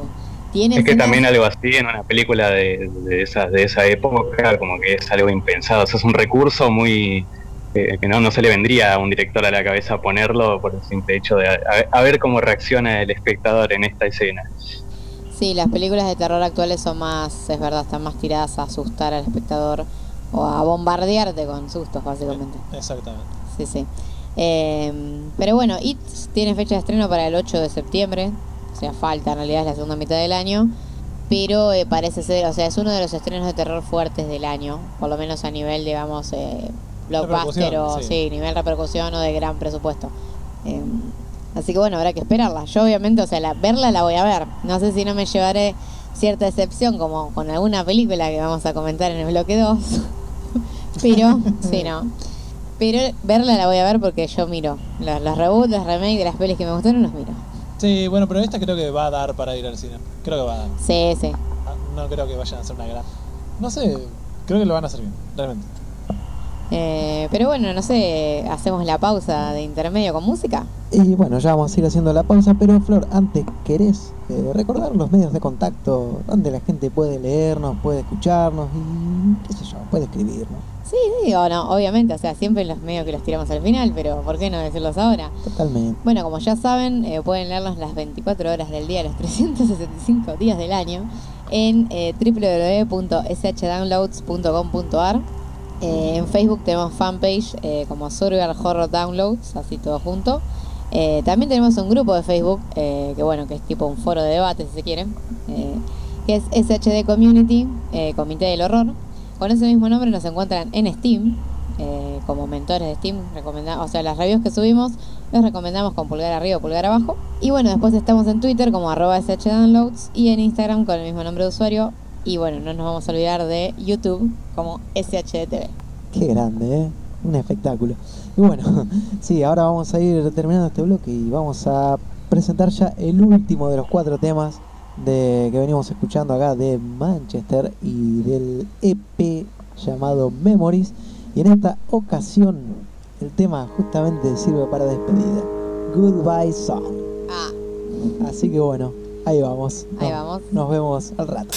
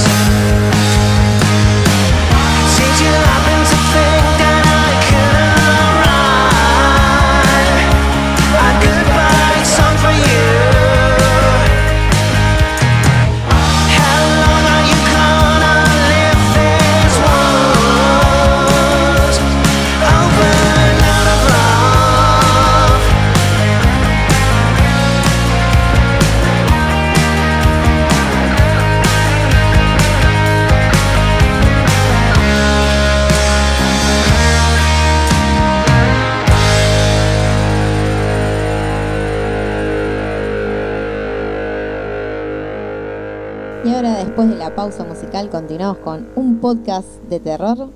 Y bueno, esta vez vamos a empezar hablando de cine, después seguimos eh, bueno, con, con series y por último vamos con los videojuegos. Eh, así que bueno, para esta primera parte vamos a ver si debatimos un poco de la nueva adaptación eh, en personas, en actores live action, de Ghost in the Shell, una película que, que bueno, todavía sigue causando, digamos, controversia por varias razones. Es una película de la que aparentemente ningún fan esperaba nada y nada hizo. O sea, básicamente, como en Los Simpsons. Es la peli que nadie pidió. Claro, es la peli que nadie pidió. Eh, es como que cuando uno se entera que está Scarlett Johansson, podés decir, bueno, al- algo pedimos, pero no. Perdón, pero yo después de Lucy no espero nada que se. Yo amo Lucy, es mi placer culposo. Porque encima la, di- la dirige Luke Besson, que a mí me encanta el tipo. O sea, Ah. ya está, chicos. Em, pero bueno, vamos a pasar a contar un poco esta adaptación eh, con actores reales. Eh, toma, digamos, la premisa de la película animada original, estrenada en 1995, eh, que la dirigió Mamoru Oshii, que es un director de, animación japonesa muy, bueno, el tipo es muy prolífico y muy famoso, o sea, también hizo, como se dice, Blood Last Vampire y tiene varias pelis en, en su haber. La cuestión es que, bueno, Ghost in the Shell, mal o bien, uno la haya visto o no, es como que si, se- si uno se mete a buscar qué películas de anime tengo que ver antes de morir, como que Ghost in the Shell sale en general en la lista. Es como, es como un hito en, el, en- bueno, en la historia de la animación japonesa. Un must have. Claro. Es como que uno la tiene que ver, básicamente. Eh, y bueno, como que, qué sé yo, o sea, Hollywood siempre con esto de adaptar, nunca le fue bien igual en esto de adaptar, eh, como se dice, manga o anime, por lo menos no lo he conocido. Ni videojuegos. No, bueno, videojuegos ya, o sea, Ho- Hollywood en realidad, o sea, el problema de Hollywood es que, o sea, todo lo que es blockbuster así, o sea, americano, o sea, el blockbuster americano para mí es una porquería si uno lo ve por efecto, salvo obviamente, yo, casos particulares, ¿no? Sé yo, Star Wars, Indiana Jones siempre van a ser eh, pelis Sí. que vamos a querer, pero, No, pero en lo que respecta, claro, en lo que respecta a adaptaciones no la pegan nunca. Em, pero bueno, la cuestión es que eh, esta película estuvo en proceso de desarrollo mucho tiempo y finalmente se estrenó hace no mucho eh, con Scarlett Johansson en el rol protagónico eh, como la mayor Motoko Kusanagi, mismo personaje que la película original.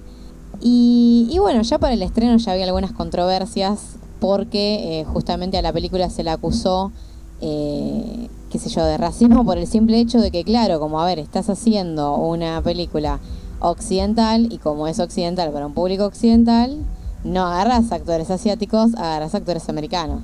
Eh, Si pueden vender mejor. Claro, exactamente. Eh, así que bueno, con toda esta controversia, que ya como que medio que la, la había tirado abajo la película, eh, se estrenó y básicamente fue un fracaso de taquilla, o sea, no van a recuperar ni la plata que gastaron porque es una mega producción, tiene millones, o sea, es un blockbuster. Eh, fue pensada para romperla y la película no, no llegó. Sin embargo, viste que en Japón como que no, no, no estuvieron tan en desacuerdo con la elección de Scarlett. O sea, es, a ver, si vos vas a hacer una película que la produce Hollywood, ¿no? Lo más lógico era que, que terminaran eligiendo a una actriz eh, hollywoodense o americana, o bueno, como quieran llamarlo. Eh, y me parece que a los tipos como que quizá no les importó tanto eso como que por ahí eh, sí se desviara la película de lo que es la, trama, o sea, o, de lo, acerca de lo que trata en sí. Sí, sí. Eh, es cierto que en Japón no les molestó tanto. eh, y acá la verdad que molestó, o sea, sí, justamente a, en ese nivel. O sea, lo, acusaron de racista y capaz eso repercutió porque se armó la bola en los medios y hubo gente que la película no la fue a ver o no. Tuvo, digamos, mala publicidad, si se quiere. Si es por esas cosas, la verdad que a mí me da una bronca porque después, viste, así empiezan a cambiar todo. Eh, gracias a, no, no tengo nada en contra, o sea, no, no, no, a ver que quede claro, no tengo nada en contra de nada, no, no, o sea, pero después resulta que eh, en Marvel, por ejemplo, sucede algo similar, empiezan a cambiar los personajes, Nick Fury cambió total, o sea, radicalmente cambió, el tipo antes era nada, un militar, con un parche en el ojo, blanco, que tenía esas entraditas tipo señor Sheffield. eh, y de repente se transformó en un negro pelado. Y vos decís, bueno, está bien, sí, pero no es. Es Sam Jackson. Sí. No me lo insultes. No lo insulto, por eso digo, no, no, no, no. Pero que se entienda que, a ver, por cosas como estas después se terminan cambiando muchísimo. Eh, o qué sé yo, como en la serie de Super Chica que Jimmy Olsen de repente en los cómics es un peticito pelirrojito y en la serie de Super Chica es un negro que mide como 2 metros 30. Sí, pero qué carajo, ese Jimmy Olsen, tiene más lomo que Superman el tipo. No sé, eso no entiendo a veces por qué los cambian tanto, sinceramente, pero bueno, indudablemente son por este tema de que después no se acuse de, de racismo y, tal. Supongo que debe venir todo. Sí, o sea, más para pegarse más a una cultura americana, a una audiencia que quiere ver eso, básicamente. Sí, sí, sí, sí. Eh, Indudablemente debe- Una cagada. de- Sí, sí. Para mí es una cagada. Eso de Eh, incluir eh, personajes, o sea, cambiar personajes, eh, qué sé yo, un personaje que en realidad es norteamericano y te ponen a un mexicano y te ponen a un japonés y a un africano y que este... No, para, o sea, que cambies a uno como Nick Fury, o sea, está bien, porque es uno entre todos los personajes que están ahí, pero ya en la serie se nota más eh, que cambie casi todo el repertorio de personajes que son importantes, no son personajes que van a aparecer por un episodio y ya. O sea, no, no, no queda bien, se nota. No, totalmente. Eso comparto. Eh, pero bueno, como decíamos, la peli, yo creo que igual, eh, bueno, partiendo de la base, la peli yo creo que se sepultó a sí misma en el sentido de que hicieron, a ver, Ghost in the Shell, la original, no es una película que vos puedas convertirla en un blockbuster, por lo menos no en Occidente, más allá de que en Japón poner, digamos, la rompió. Porque si bien tiene escenas de acción que están buenas, es como que el hilo argumental o los detalles o la trama en sí es como bastante pesado, o sea, hay que prestarle atención y te viene con un mambo filosófico que tenés que tener ganas de mirar. Eh, la película, la live action, lo que tiene es que si uno la mira, tiene como una producción o unas escenas de acción de película, por ejemplo, a lo Matrix, o sea, las escenas de acción de Matrix, pero le falta justamente una trama interesante o personajes desarrollados como tenía el anime. O como por ejemplo tiene Matrix, la primera Matrix te agarras de ese lado, o Blade Runner, ponele, o, o sea, las buenas películas de ciencia ficción de Hollywood, como que más allá de tener un buen ambiente, buenas escenas de acción, como que también tienen una trama y por eso se volvieron clásicas básicamente. Ghost in the Shell, si vos querés ir a ver Pochoclo, tiene, pero te morís, te dormís con la otra parte, digamos, de la trama o de la contemplación porque es aburrida. Y si querés ir a ver eh, justamente mambo filosófico o metafísico, querés ir a ay, que te cambie la mente, no, porque la película es tarada. Entonces, es como que está en un punto medio en el que no es lo suficientemente puchoclera, pero tampoco es lo suficientemente reflexiva. Y encima es una adaptación que justamente es, a diferencia del original, es vacía, hueca y tiene un guion sumamente que te trata de estúpido todo el tiempo. Te dicen, tipo, eh, bueno, Motoko, Carlos Johansson dice, yo tengo un cuerpo artificial y un alma humana. Y después mezclan alma, conciencia con ghost, porque ghost no traducen, un montón de conceptos y es como que te dicen todo el tiempo en la cara que ella no es un robot, pero tampoco es humana. Y es como que todo el tiempo. Y la mina tiene un mambo filosófico muy tarado, muy de no sé quién soy. Y parece una adolescente buscando quién es, una emo, en lugar de no una película bien hecha, ¿entienden a lo que voy? Sí, sí. No, bueno, y ese es lo que decía de Hollywood, que básicamente es lo que caga siempre todas las pelis, o sea, no se la juegan por nada, siempre tratan de abarcar todo, como hagamos la peli para el público que nunca vio nada japonés y hagamos la película para los que ya la vieron. Claro. Entonces como eso, quieren abarcar todo y termina quedando una cagada que, viste, no es ni pollo congelado ni a la espiedo, ¿viste? No es nada. Sí, lo que tiene en Hollywood eso- en general es que, que es eso, que te tratan de tarado, te sobreexplica todo, no sabes a qué público apunta la película. Sí, Y eso de. Sí, sí, perdón. Eso de, de que justamente lo que estaba comentando Flor, eh, yo creo que tiene que ver con un tema de que, como lo hacen para el público masivo, como decía, eh, no sé si fue Daro que lo decía, eh, el público en general no está acostumbrado a ver anime, entonces los tipos tienen que explicar todo el tiempo por qué, y ahí es donde, donde la cagan porque entran en explicar demasiado o, o explicar mal encima. Eh, entonces es como que queda todo muy repetitivo y tedioso y para quizás los que estamos más acostumbrados a ver anime eh, nos choca un poco todo eso de, tanta explicación todo el tiempo y más esta cosa que tienen los yankees que no sé por qué lo tienen que todos los personajes femeninos que hacen eh, son emo en crisis existencial de la adolescencia. no entiendo por qué. Claro, bueno, no, acá eh, escuchándolo llego a la siguiente conclusión. Eh, a la película le agarró un efecto crepúsculo y le hicieron para adolescentes. O sea, eh, tenés que estar explicándole todo el tiempo, ay no, soy un robot, pero no soy un robot, soy humano, pero no soy humana, porque eh, no lo van a entender. O sea, entonces, claro, eh, la, la hacen una película tonta. Me hacen una película tonta que vos decís al final que es una película para quinceañeros, como justamente Crepúsculo, Divergente, toda esa, esa sarta de película, esa cosa que viene, ¿me entendés? Esa bola de caca, ¿no? Que nos tira Hollywood y que te la venden como, no, es una película re profunda para todo público y cuando la ves, sí, pero ¿en serio? Como dijo Dar hoy, ¿en serio? ¿De verdad? Sí, sí. Eh, yo no la compararía igual tanto con el cine juvenil, porque me parece que sí está orientada a adultos, pero lo que yo te diría que es, yo lo tiro más para el... Para mí la convirtieron en una peli de superhéroes, una peli marvelita, marveliana, o sea, no, no insultando a Marvel, pero Marvel hace guiones para la familia. Y Ghost in the Shell, la original, tiene un guion para adultos. Entonces la hicieron shonen, ¿entienden? O sea, eh, pasó de seinen a shonen, pasó de, no sé, de, de una película de ciencia ficción madura a una película de acción con guion para toda la familia. Claro, bueno, no, antes quería decirte, Marvel se insulta solo muchas veces, Sí. sacando películas como el reboot de Los Cuatro Fantásticos, que, ay, por- Bueno, eso es un horror. deberían quemar esa cinta y que no se vuelva a reproducir jamás, jamás, jamás. Eh, no, pero bueno, claro, sí, entiendo a dónde vas. Yo no, es que comparo la película con, con Claro, esto, sí, pero sí, digo sí. Que, que- ¿no? que se mancha un poquito, ¿no? salpica toda Sí, esa tiene un poco de todo, sí, sí. La mancha un poco de ahí, ¿no?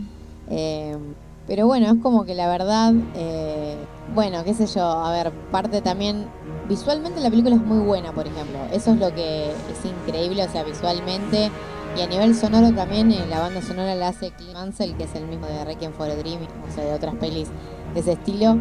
Eh, es muy envolvente, las escenas están dirigidas o sea, de una manera increíble, las coreografías, o sea, de, lo que es acción o cuando te van adentrando en la ciudad, es todos los fondos, todo, o sea, vos la, la ves en cine y decís, esto está muy bueno. Eh, y también, qué sé yo, para los que vimos la original, el fanservice viene justamente por el lado ese de la fotografía o de los planos, que hay escenas que están recreadas de manera idéntica. Eh, qué sé yo, por ejemplo, la escena muy conocida que ah, cuando uno ve los trailers de Ghost in the Shell, La del agua. la, bueno, la del agua y hay una escena que, que Motoko va por la ciudad y que es muy parecida y cuando ella mira al cielo y pasa un avión, esto está igual, misma música, mismo avión, mismo plano y cuando también la ves a Motoko en el techo para tirarse, que esa también es una escena que, que se zamulle, digamos, en la red, eh, en la original igual ella se tira desnuda, Scarlett Johansson no lo hace, esto hay que aclararlo porque hay que aclararlo, Ah. es igual. Oh, Claro. O sea, es idéntico, salvo el detalle de la desnudez, es idéntico. Hay planos, hay momentos que son iguales. Y Scarlett Johansson también, de alguna manera u otra, hay momentos que se parece mucho a, a la mayor. Sí hay cosas para criticarles a ella, por ejemplo, no sé por qué, o sea, no es un tema de ella, igual esto es más del guionista y del director. La forma de caminar, camina como un robot, pero no es, no, no es natural, no sé cómo explicar. Tienen que verlo, es muy desagradable cómo camina. La mina va entrando como si fuese una militar que te va a romper todo. o sea, Pero no, no será intencionado porque justamente ella es como que es un robot, entre comillas. Sí, pero es como, o sea, pero es muy artificial la forma de caminarlo. Tienen que ver, o sea, hay, Mm. yo creo que si lo ven se van a reír de cómo camina y no lo busqué, pero ya debe haber burla en internet de cómo camina, porque es, es un desastre. Eh, y después, bueno, cambiaron un poco la trama, o sea, la película empieza idéntica a la original, pero cambiaron la trama como para hacerla más, a ver cómo se quiere. Termina siendo una especie de camino del héroe búsqueda interior del héroe, tipo, ella empieza, eh, trabaja para la sección 9 igual que en la película original, es, o sea, es parte de un escuadrón antiterrorismo cibernético y está haciendo una misión y bueno, le pasa algo.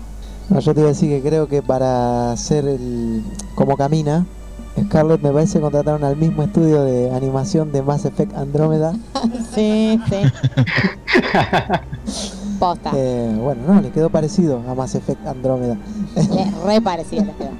Em, Un saludo para la gente que hizo Mass Effect Andrómeda, que es un muy buen juego, excepto algunas animaciones que bueno. bueno, Bueno, paren, como dato de color, eh, hay algunos cines que si uno va a ver Ghost in the Shell acá en Argentina, le pasan un tráiler de Mass Effect Andrómeda diciendo que se lo pueden comprar en Fravia Garbarino. O sea, EA Argentina hizo un tráiler. Gracias. ¿Qué es esto? No, esto es como. Esto es lo mismo que pa- no, es lo mismo que pasó cuando no sé, pero ¿qué- qué- el enemigo manda a hacer esas cosas. Bueno, Sí, no sí. sé, eso es un desgraciado. Como el otro día, el- ¿vieron cuando se presentó la Project Scorpio? Sí. Que lo hizo un tipo Sí. de Digital Foundry a toda la presentación y para presentar mostraba cosas de la Play 4, incluso mostraba No Man's Sky. Y vos decís, pero me estás putamente jodiendo. Eso es el enemigo de Microsoft. O sea, qué mierda. Sí, En fin. sí, sí, sí, no, la verdad que hay cosas que son difíciles de creer. Y bueno, como les decía, la película como que empieza igual, digamos, eh, es bastante fiel en, digamos, en la primer, el primer cuarto de película. Eh, y ella también termina como, digamos, persiguiendo un hacker, como en la película original. El tema es que todo termina como descarrilando cuando justamente ella quiere saber su pasado y todo hasta yo les diría que hasta la trama se hace un poco difícil de seguir, o sea, es como que no, no sé, como cómo pasa de escena a otra, es como que viene escena fanservice de acción y después trama y como que la empezás a ver y te das cuenta que como que va muy rápido, que hay momentos que decís, para, ¿y ahora qué está haciendo? Ah, o sea, eh, se hace difícil de seguir. Y bueno, como que de alguna manera la película justifica, o sea, tiene una parte que justifica por qué ella tiene una apariencia occidental, porque en realidad su ghost, como diría la película, es el de una japonesa que se llama Motoko Kusanagi. Eh, y bueno, como que básicamente el background de ella no es el mismo que el de la película original, sino que meten un poco de una de las series. De hecho, el hacker de la peli original, el, el- el antagonista de la película esta nueva, la live action, no es el mismo hacker de la peli original, sino que es uno de los es uno de los que aparece en la serie. Como que mezclaron un poco. Eh, pero bueno, no sé, como que toda la búsqueda existencialista y metafísica de Scarlett Johansson para ver qué es ella al punto de que se va con una prostituta, o eso parece, y le toca los labios y nada más, o sea, no, sé, nos mintieron, yo pensé que iba a haber una escena lésbica y no había, porque paréntesis, en el manga original hay una, que se suele censurar en las ediciones occidentales. Acá no, es como que la mina va por la ciudad, tiene un mambo, no entiende nada, eh, llega a un punto en el que se reencuentra con su pasado, fin. El tema es que el final, obviamente no lo voy a spoilear, qué sé yo, pero el final es muy Hollywood. Es, o sea, el final es Hollywood. Es- ¿Da para secuela? No, por suerte no. O sea, Ah. sí, pero no. O sea, podés ponerle, pero no da. No me diga que sale volando. Decime, decime que no aparece la banderita norteamericana ahí flameando en algún lado. Bueno, eso iba a decir. La parte final es, yo dije, Scarlett es Spider-Man porque ella está arriba de un techo hablando como yo soy tal. Y cierra la película y dije, esto es re yankee. O sea, faltaba la banderita, tal cual. Eh, la verdad, eh, un horror. en varios aspectos, obviamente, a ver, no les puedo decir la película es una basura porque tiene varias cosas interesantes, pero si uno la va a ver como Ghost in the Shell, se te termina pegando un tiro. O sea que aparte Claro de, que- de visualmente y musicalmente, sea, es una basura. Sí, o sea, en realidad si uno la va a ver como peli pochoclera también rinde. El tema es que capaz, supongamos que uno la va a ver sin saber qué es Ghost in the Shell. Le- El único problema real es que el guion a veces es difícil de seguir y que la película capaz no tiene el mejor ritmo, de, o sea, no es un ritmo muy copado y que tiene clichés, o sea, ese es el tema también. Eh, hay cosas que agregaron para hacer la yankee que son clichés. Como adaptación es mala, como película les diría que es ponerle mediocre, o sea, no es, no es tipo un horror. Como adaptación sí, Regularcita. claro. Como Ah, yo, o sea adaptación que- da sida. Sí, A- como a lo mí- suelo decir. Que a, a mí, por ejemplo, me la vendió el tráiler como que es un live action de la, del anime que yo vi hace muchos años, incluso antes de, de que saliera Matrix. Eh, por lo tanto, por lo que estás contando, mejor la veo una tarde de domingo lluvioso que no tenga nada para hacer. Eh, claro, sí, sí, exactamente. Mm, cinco puntitos. Claro, es tipo Sí. 5, 5, 5.5, es una peli de sobre Ahí. 10. Sí, sí, ahí, ahí, ahí. nomás. Zaffaroli, Sí, sí. punto. Ah, una lástima. Ese es el problema y el resultado de no arriesgar en una película. Igual se nota porque con tanta guita y se nota en un... Ya con esos trailers que me mandaban que duraban 10 segundos me parece y después aparecía el logo así, eh, que hasta llegué a ver el logo que decía Patrulla Fantasma dije, ¿qué? ¿Qué, qué- qué es esto? y se nota que hay mucha, mucha guita eh, en efectos, en coreografía, bueno, en los trajes, por más que digas, bueno, pero es una remera y un pantalón, sí, pero llamaron a alguien para que lo diseñe, no, no lo fueron a comprar a la salada. Eh, o sea, es algo que dijeron, mira, gastamos toda esta plata en esto, por lo menos hagamos algo que sea para un público que le- o sea, para el público general, que lo puede ver todo el mundo y que por lo menos consigamos lo que invertimos. Ahí, ahí está el tema. Eh, no sé si ustedes pensarán lo mismo. Que al haber tanta guita, dijeron, bueno, que la vea, hagámosla de una forma en la que la pueda ver todo el mundo, expliquemos todo lo que tengamos que explicar en la película, que la protagonista se la pase explicando por qué es ella así, y, y bueno, de ahí todos pueden ir a comprar pochoclos y verla felices. Y sí, porque en definitiva, bien sabido es que a Hollywood lo que más le importa es la taquilla. O sea, yo creo que, Sí, sí, que fue por ese lado. O sea, es una película que va a costar mucha guita. Bueno, vamos a recuperarla y si para recuperarla tenemos que estupidizar el guion y estupidizar la protagonista y, bueno, hagámoslo. Sí, capaz, o sea, lo que tiene en realidad me parece a mí que no, no la, o sea, no la hicieron para mí lo suficientemente amplia como para que la rompa en taquilla. Quisieron hacer una película con algo de filosofía, pero más, digamos, acción, espectáculo visual, pero no el suficiente, o capaz no con, el problema es que tampoco la trama es muy clara, si vos no viste la original, en ese aspecto. Para mí le hace aguas ahí, si vos la vas a ver, no la vas a recordar, no sé, a ver, hay películas que capaz son más simples, son más cuentito de hadas, como no sé, Avatar, por ejemplo, que cumple con lo visual, no necesita una trama muy compleja y rinde por ese lado. Entonces vos sabés que esa película en taquilla la rompe. En cambio, Ghost in the Shell tiene todo, la guita, lo visual, todo para romperla, pero que hicieron una trama no lo suficientemente buena para el intelectual, pero un poco oscura. Si vos querés ir a ver Pochoclo, te perdés. Entonces no, no se puede. Claro, claro, claro. Y bueno, la dejamos para el domingo y los pochoclos en casa, que va a Claro. salir más barato. Este, Exactamente. y por lo menos no Para los viernes de siluetas.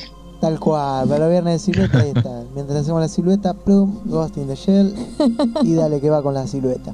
Así que bueno, Y bueno, eh, ahora viene una sección que tiene cortinita. así es y bueno, vamos a dejar que la cortina hable por sí misma. Porque no solo de cosas buenas se compone el mundo del videojuego. SHD te trae la zona bizarra. Bueno, y ahora Mega nos va a contar eh, un poco de una serie bastante bizarra, que ya nos vamos de la ciencia ficción para irnos al plano de los zombies y la supervivencia. Eh, que bueno, vamos a hablar un poco de Z Nation. Dibuje, Así maestro. es. Eh, ustedes seguramente a todo el mundo le pasó que empezó a ver algo, sin- eh, a los 5 minutos dijo, por Dios, qué malo que es esto. Y a los 10 minutos está con el balde de pochoclo diciendo, no puedo parar de ver esta porquería. Eso es básicamente Z Nation. Es una serie de acción, terror, eh, comedia, drama, en un mundo post-apocalíptico infestado de zombies. Eh, zombies hay de todo tipo, es, es muy bizarro. O sea, está el clásico zombie que camina y babea y qué sé yo, eh, pero tenés el zombie que corre, tenés el zombie que salta, eh, tenés los perros zombie, tenés incluso hay un bebé zombie.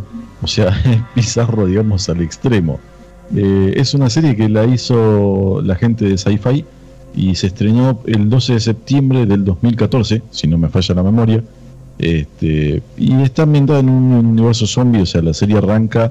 No les quiero spoilear mucho porque es una serie que, dentro de todo, está teniendo cierto éxito en, algunas cadenas de eh, conocidas, no sé, para no quiero nombrar cuál, eh, pero bueno, que podemos ver por internet siempre. Eh, se, se está haciendo bastante. Está, está, por lo general está siempre en tendencia. Es una serie que arranca en un apocalipsis zombie que no explican por qué, no dicen absolutamente nada, dicen eh, apocalipsis zombie, boom, listo, ya está. está todo lleno de zombies. Y la cosa es que hay un grupo de, de científicos que están realizando una prueba en prisioneros y lo que están haciendo con estos presos es inyectándole un virus zombie al preso. El, objetivo de ellos es que el, preso genere un anticuerpo para eh, contrarrestar al, al propio virus.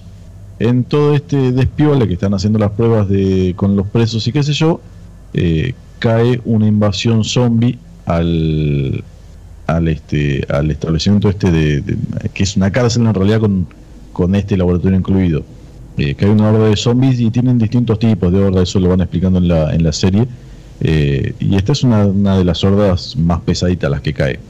Y mandan a eh, dos eh, yankees de estos muchachos que se cargan a todo el mundo ellos solitos a rescatar a estos científicos que supuestamente eh, son los que pueden traer la cura.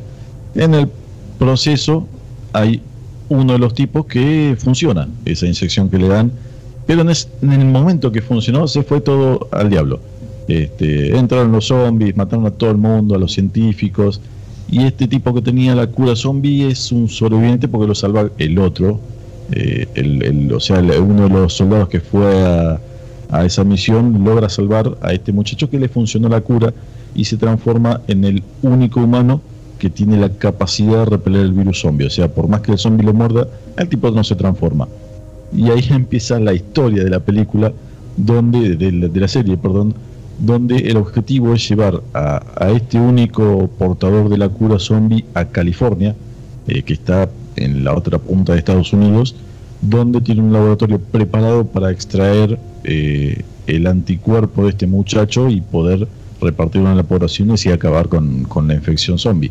Y bueno, en el camino van pasando cosas eh, súper bizarras, hay momentos de acción, hay momentos de, de hay algunos scam de estos que ya nos tienen acostumbrados a las películas de scam no perdón, scar eh, ¿cómo, cómo es que se le menciona al, al susto en inglés eh, Scare. Screamers. Sí, es que no, es eso, jump los scare. screamers. Claro, exacto. Y bueno, tiene estos momentos de, de susto, así, de, de golpe típico de las películas de terror. Tiene momentos de comedia muy, muy bobos, pero dentro de, de todo el paquete, digamos, que funciona. Eh, es una serie que no puede ser tomada en serio, o sea, olvídense de todo lo que saben de los zombies. Estos son zombies totalmente atípicos. Eh, de hecho, hay una de las una de las hordas que de zombie que piensa, o sea, no piensa al nivel de eh, como se ha visto en una película, no, no recuerdo el nombre en este momento, que el zombie agarra una metrallora y aprende a usarla. No, no, no piensan a ese nivel, pero sí piensan al punto de eh, armar una trampa para los vivos. Eh, no, es, es una cosa bizarra, hermosa, eh, que la adoro realmente. miro, miro la, eh, miro la serie y, me río y digo, no puede ser que esto lo hayan querido hacer en serio. Y, pero funciona, en todo su paquete, digamos, de, de- locura, eh, funciona, es entretenida, es...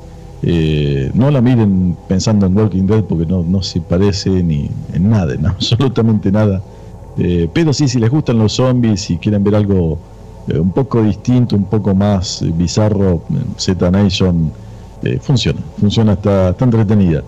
A ver, contame, No una- sé, si- no, sí. contame- una cosa, porque me quedé con algo que dijiste al principio, que hay un bebé zombie. ¿Qué pito Sí. toca el bebé zombie? Eso es increíble, lo del bebé. ¿Qué carajo Lo es del bebé, zombie? es totalmente descolgado fue onda dijeron hay un bebé lo tenemos que hacer zombie pero es algo que está totalmente descolgado es en un momento que entran eh, esto es esto lo cuento porque total es eh, en el primer capítulo pasa o sea es en mitad del primer capítulo nada es, así, es ahí te nomás recibe, así te recibe la serie.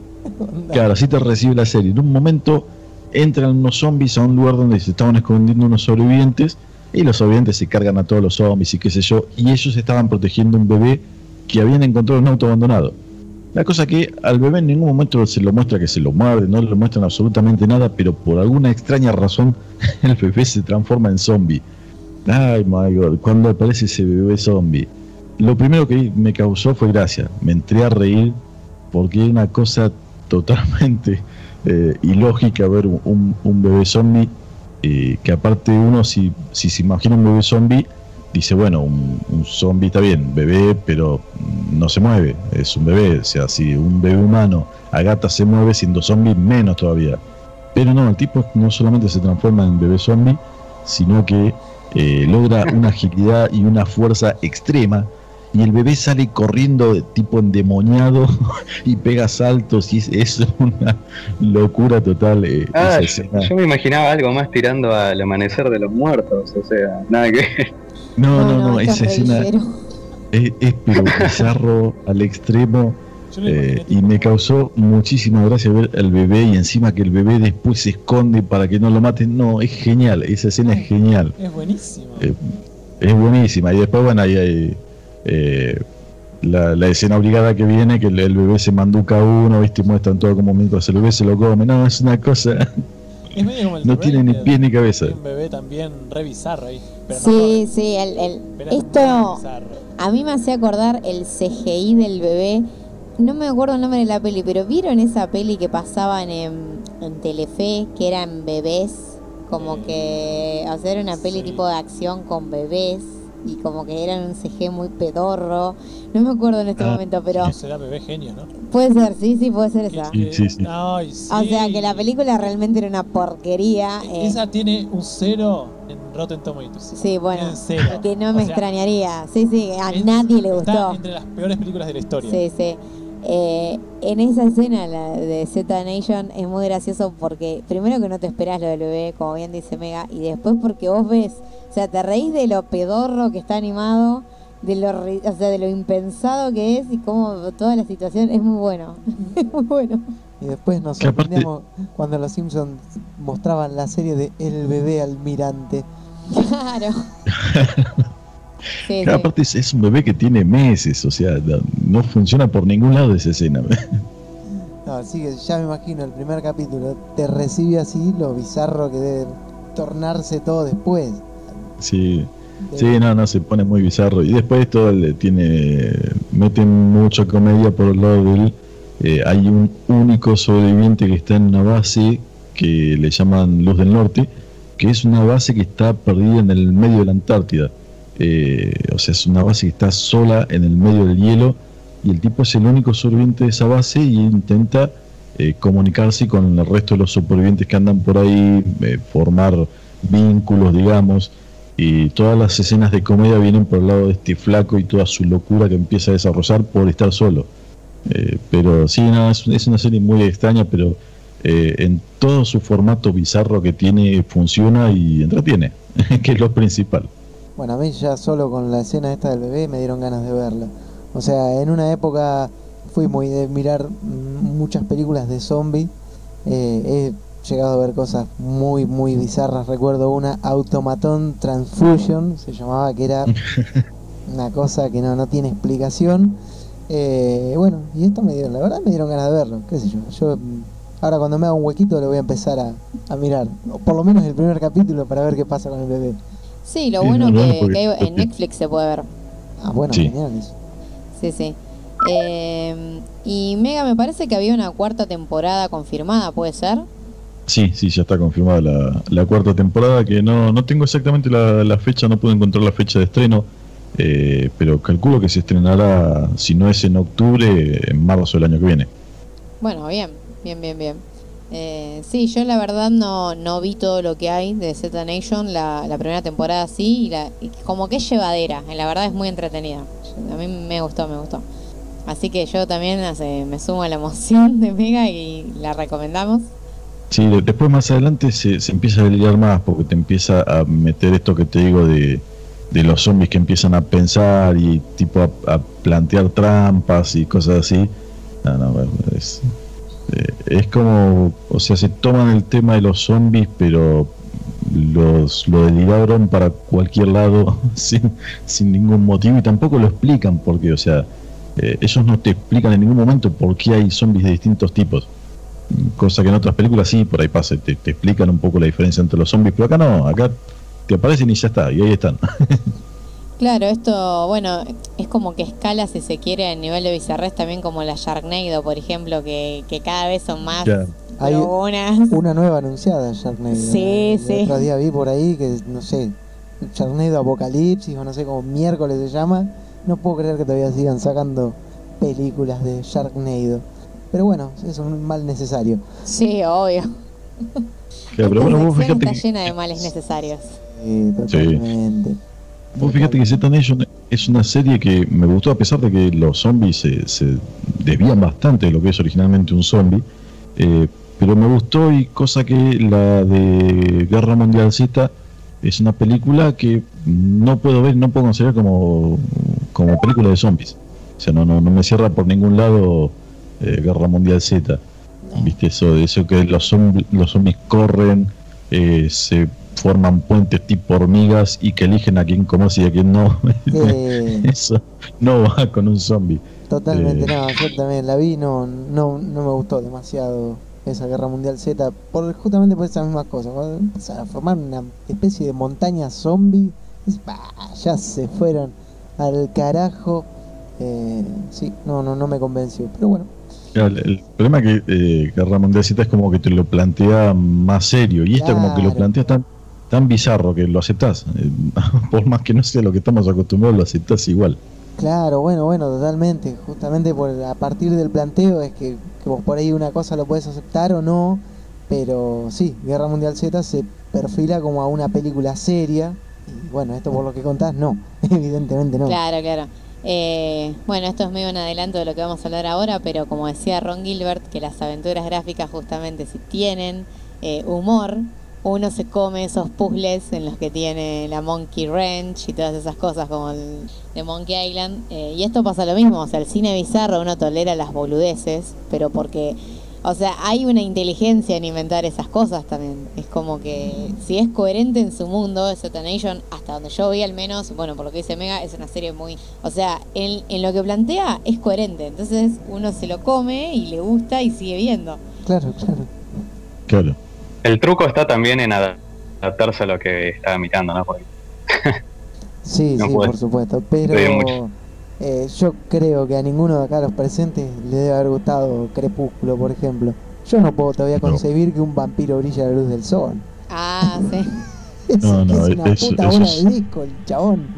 No, pero eso igual a mí Claro. como que no me molestó tanto. O sea, Crepúsculo en realidad yo creo que jode porque es capaz no la uno. Bueno, igual después iba viendo pelis y libros, pero la uno no tanto. Pero se, se vuelve un una melodrama emo insalvable y ridículo. O sea, los Es un vampiros... melodrama. Claro, pero empieza como una, como se dice, una historia de amor adolescente que ponerle que podés fumar y se va como denigrando a algo que no importa si son vampiros, si son trolls, si son zombies o si son magos, no importa qué pongas, el problema de Crepúsculo es que es una porquería en, en ese aspecto.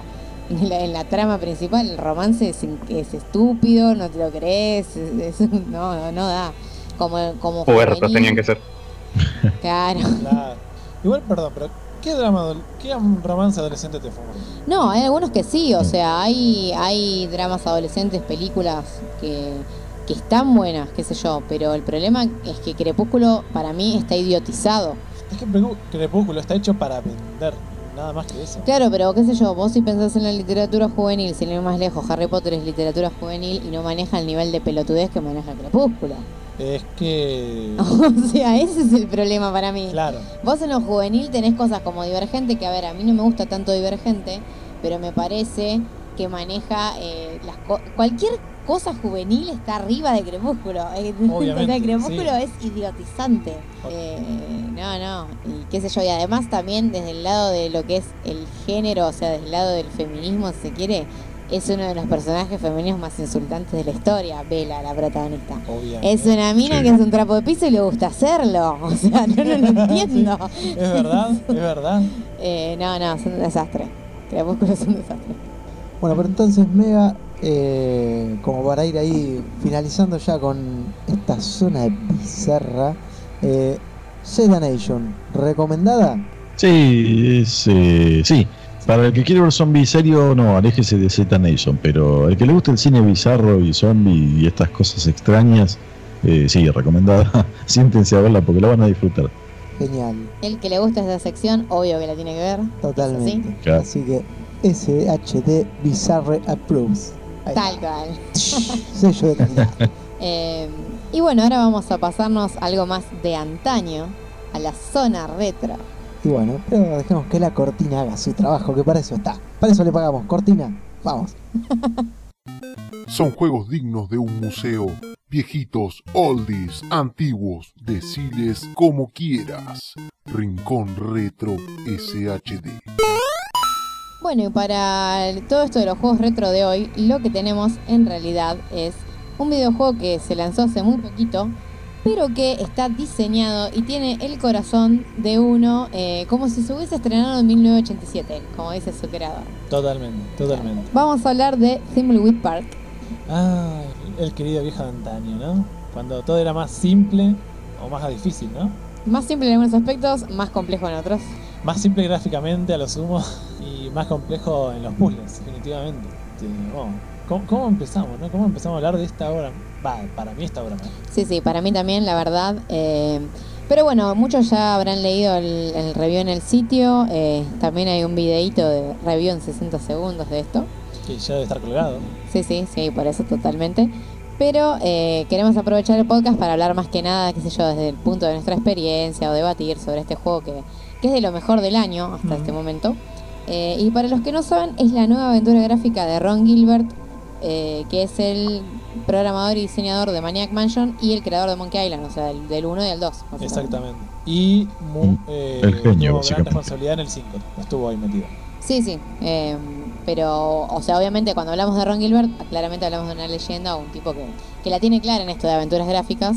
Que básicamente si te sentás arriba de la mesa, eh, si te sentás con él, eh, encima de la mesa la tiene que poner ahí, porque es re pesada, porque, viste, si te la vas a medir, el tipo se la enrolla 20 vueltas y no te alcanza. El tipo tiene una carrera impresionante en lo que es aventuras gráficas. Esta, este, esta eh, como se dice, analogía que está haciendo, eh, como se dice, Anael, se me hace un poco perturbadora porque yo me senté en una mesa con Ron Gilbert, entonces no puedo, no puedo estar imaginando esto, ¿entienden?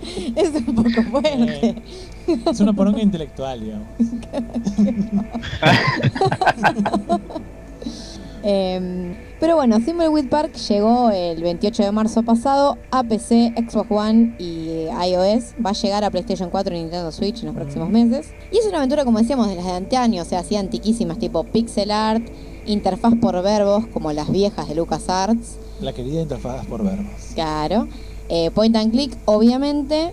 Eh, y nada, como que plantea, es como que plantea un regreso a las primeras aventuras de LucasArts, eh, sobre todo en ciertos sentidos como una heredera de Maniac Mansion. eh, Más que más de Maniac Mansion. Claro, más de Sí. Maniac Mansion porque también nos plantea jugar con cinco personajes y eh, está, es también tipo una parodia al, a, como se dice, al suspenso, al terror de clase B, como era medio Maniac Mansion.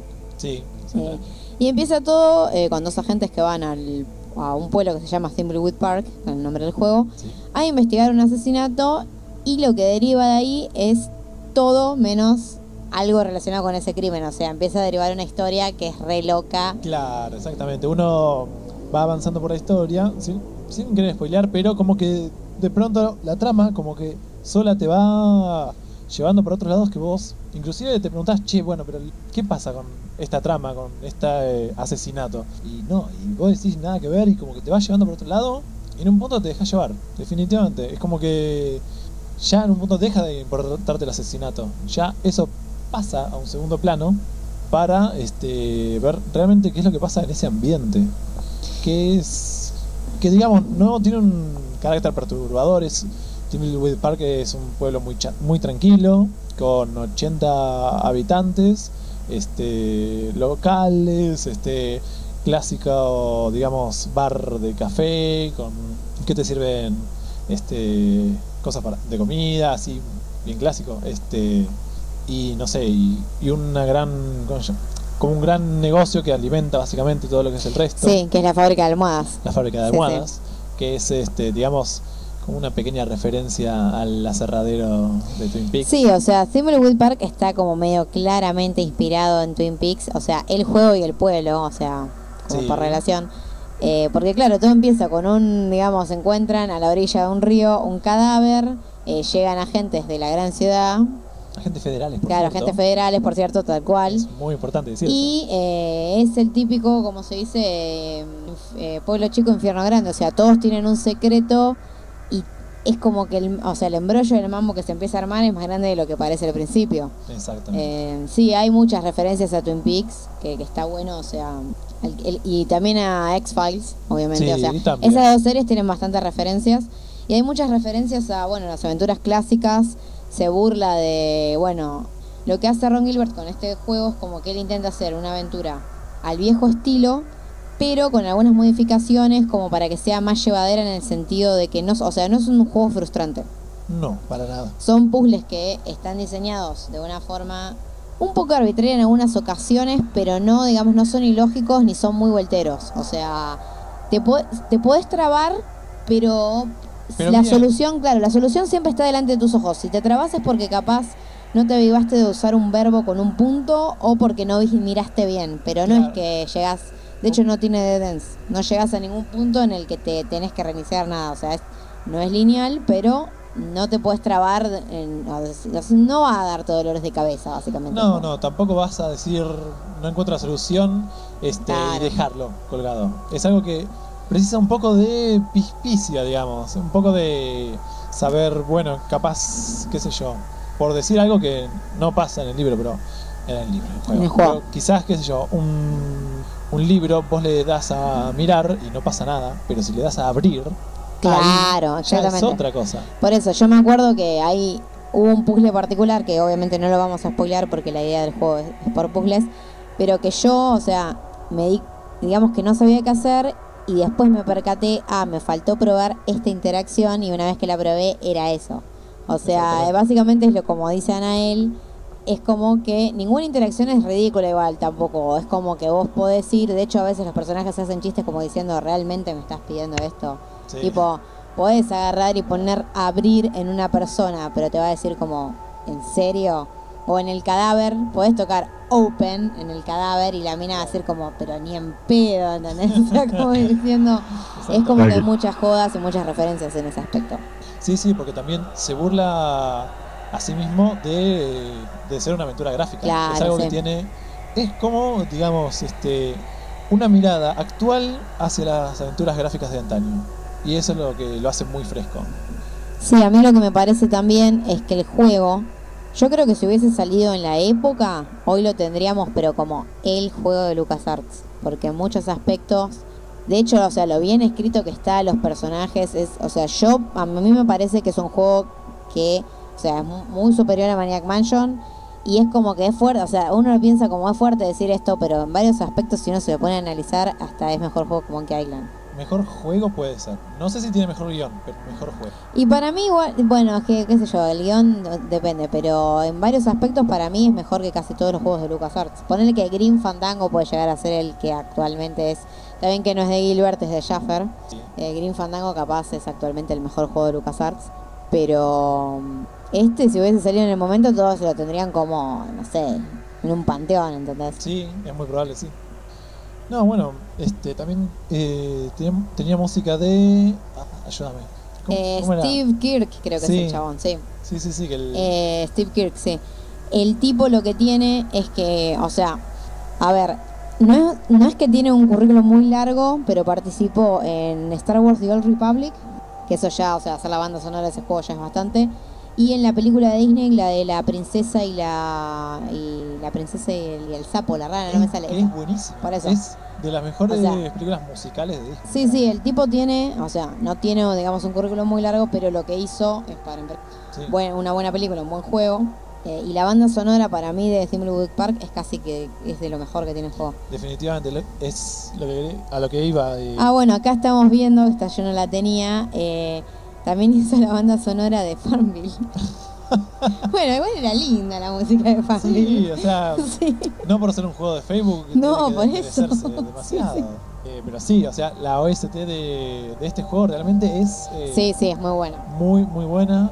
A mí particularmente me gustó el tema de la radio, que, para, si me puedo acordar algo, Ah, sí, porque encima vos lo que podés hacer, bueno, podés explorar todo en los ambientes y podés prender la radio y siempre se escucha el mismo tema. y Está Exactamente. genial. diga- digamos que, claro, eh, siempre inter- interrumpe la radio para decir un mensaje y siempre arranca con el, con el ritmo, mismo tema una y otra vez, pero re- realmente está muy bien hecha la, la banda de sonido.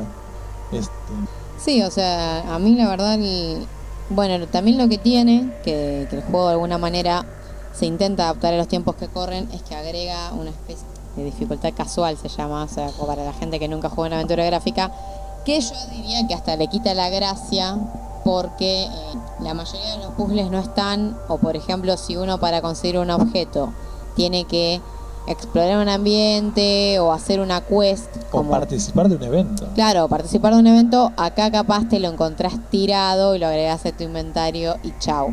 Obviamente que la historia es la misma, no te perdés nada, pero le quita gracia a nivel explorador.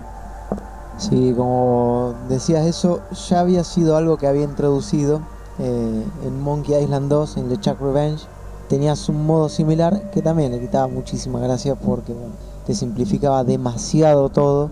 Era cuando, por, por decirte, la aventura te duraba, vamos a poner, tres horas en un modo casual, en una hora, hora y media te la podías liquidar, porque no tenías que dar tantas vueltas para eh, conseguir ciertos objetos que te permitían eh, solver situaciones o resolver el puzzle. Entonces, qué sé yo, sí, pierde muchísima gracia, me parece. eso. Y si son Sí, jugadores eso. hardcore, eh, ¿qué me la joder? Es, de- es- es modo fácil, ¿no? ya normal para arriba. Modo fácil no. Claro, sí, eso te, lo- te lo mata le- un poquito la, la experiencia.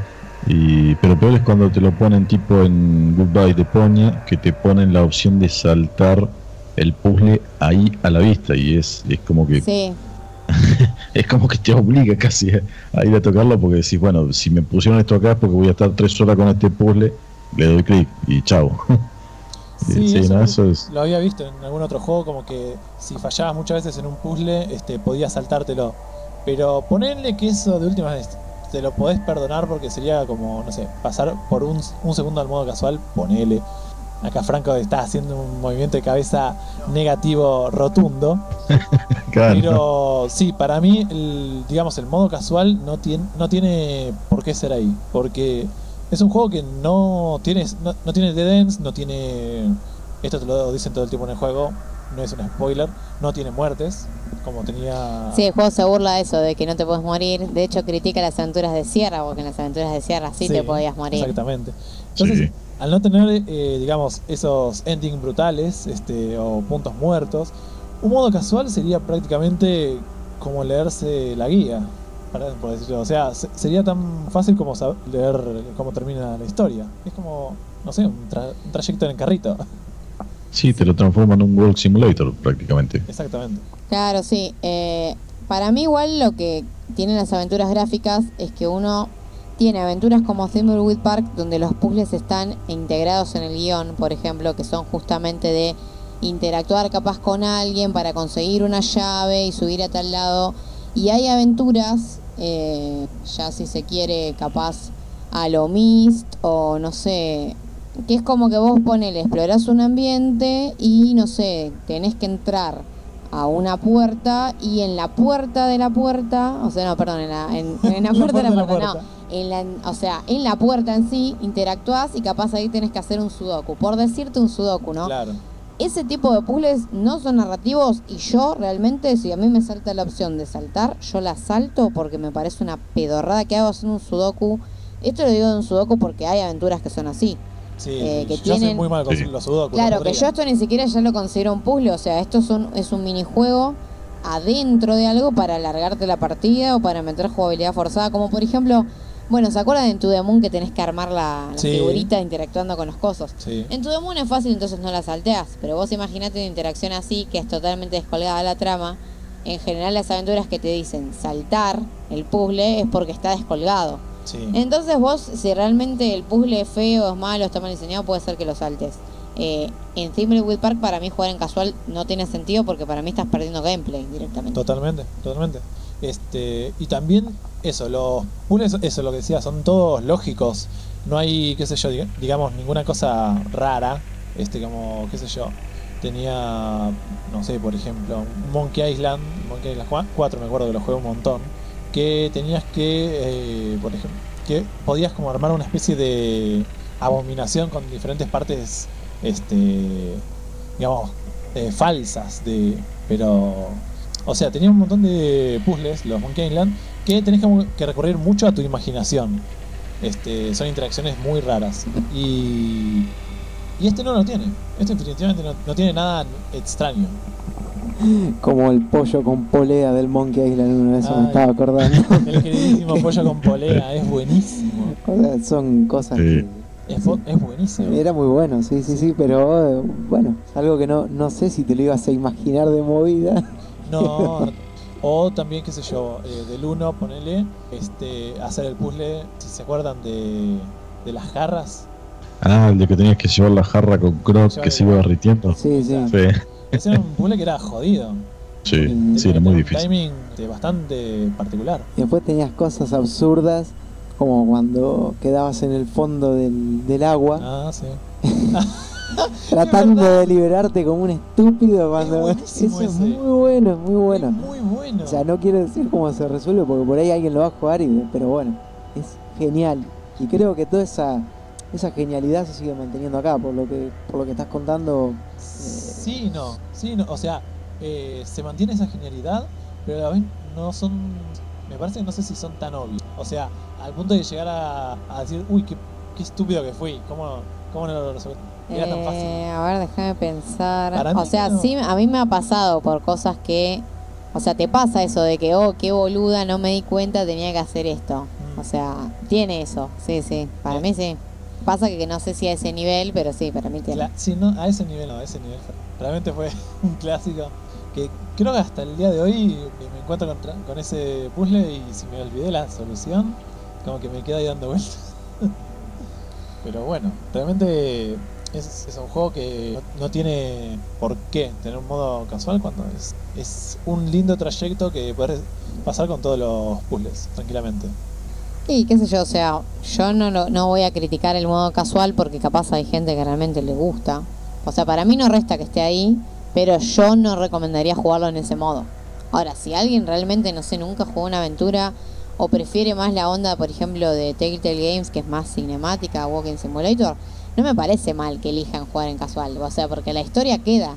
Si vos te interesa la historia, yo no lo jugaría así, pero si, qué sé yo, cada uno es libre de última, qué sé yo. Sí, qué sé yo. Pa- para jugarlo en modo casual no lo compro, pero bueno. Pero viene gratis en modo casual, ¿entendés? Entonces es como, vos elegís. Sí. última si jugaste en casual y te diste cuenta, ah, bueno, capaz lo puedes rejugar.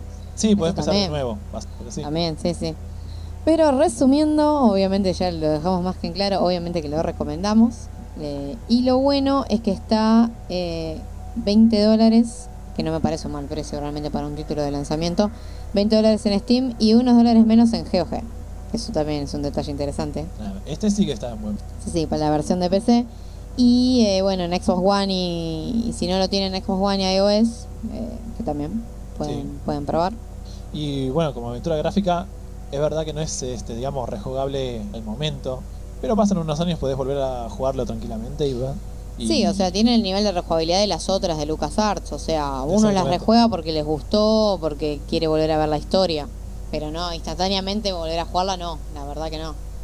Pero bueno, Y sí.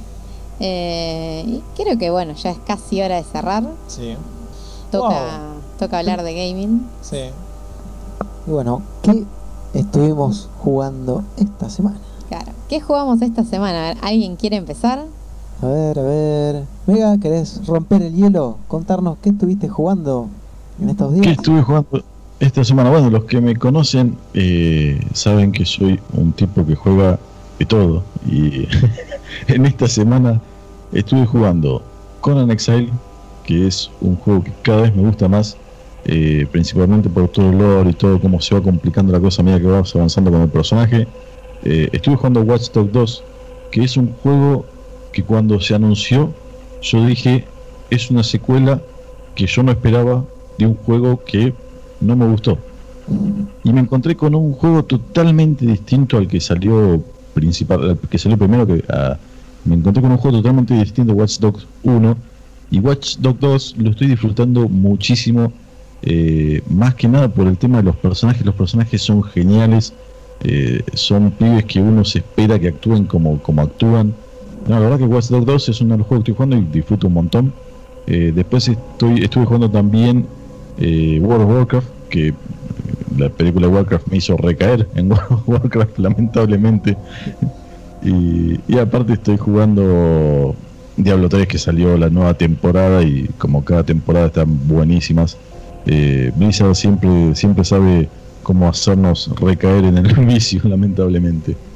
Che, mira, y contanos un poco, porque, bueno, como vos bien decís, eh, también estás ahí metido en lo que es YouTube y todo eso.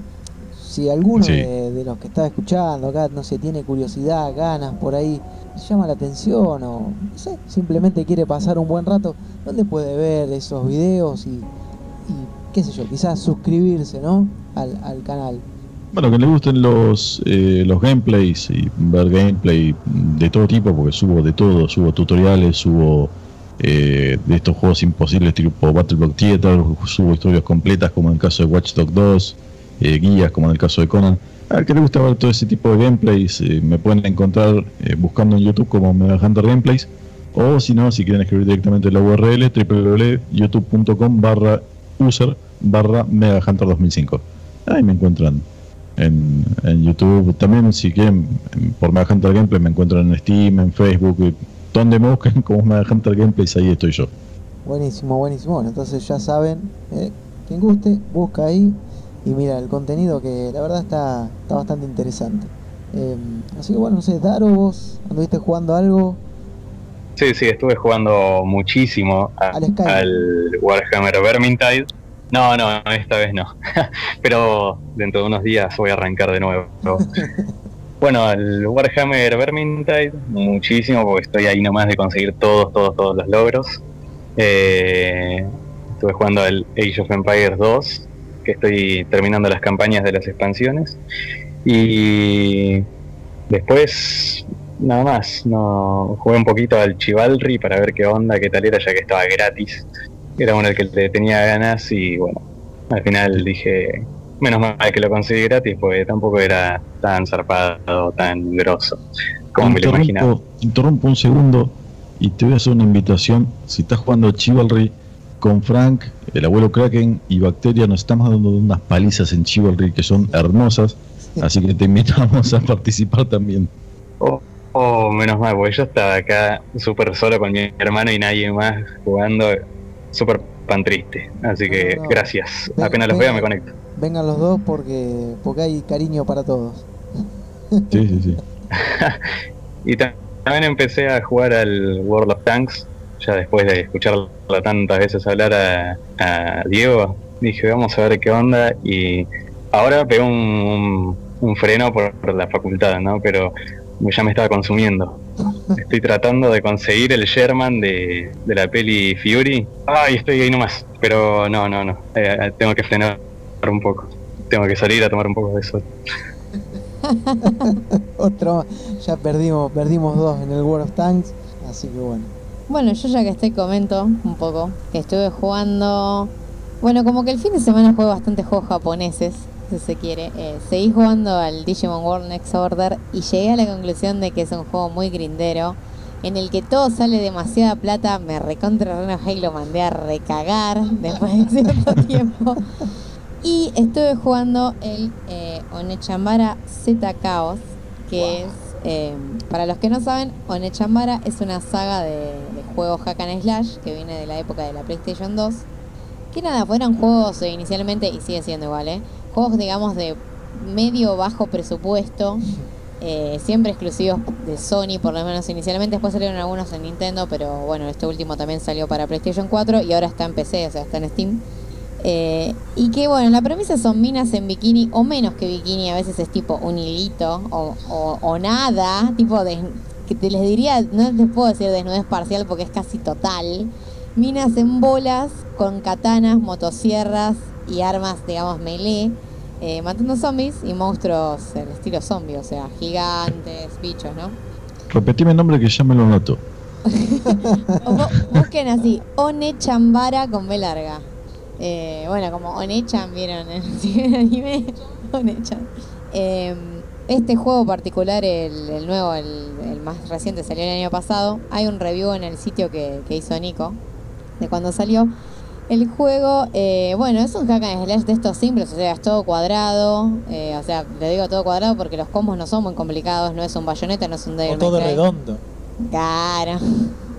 Eh, es como un Musou, por ejemplo. O sea, como el Musou de los hack and slash. Y lo único que hace uno es básicamente, o sea, los, es fanservice, ¿entendés? Las minas, las poses de cómo atacan. Y este para mí se da un poco medio de tema en algunos aspectos, o medio de tema o es co- como que de no creer. Eh, porque, por ejemplo, el ranking más alto que podés sacar es, eh, vieron que en los juegos siempre es A, B, C, D, S suele ser el más alto, no, acá hay un ranking más arriba que el S que es con B corta, o sea, B rank, y que no, era como que yo decía, pero ¿qué es? Virgen, vagina, o sea, esto es en serio, yo lo pensé, no, al final es como vamp, porque las minas son vampiro, chupan sangre entre ellas de una manera medio sexual, ¿no? Eh, y una de las opciones del juego es justamente cambiar el color de la sangre a blanco. Y se fue al chori. Y ahí para mí se va el chori, o sea, porque si uno lo ve, o sea, si uno se lo pone a jugar, o sea, es a propósito, no me jodan. Creo que no es necesario aclararlo. No, no, no, no. Yo creo que no. No es necesario aclararlo realmente. Eh, así que bueno, yo la verdad, qué sé yo, o sea, no es un juego, no es un juego que uno juega para un desafío, es un juego que uno juega para, para el rato, no es difícil siquiera, eh, te reís, está bueno.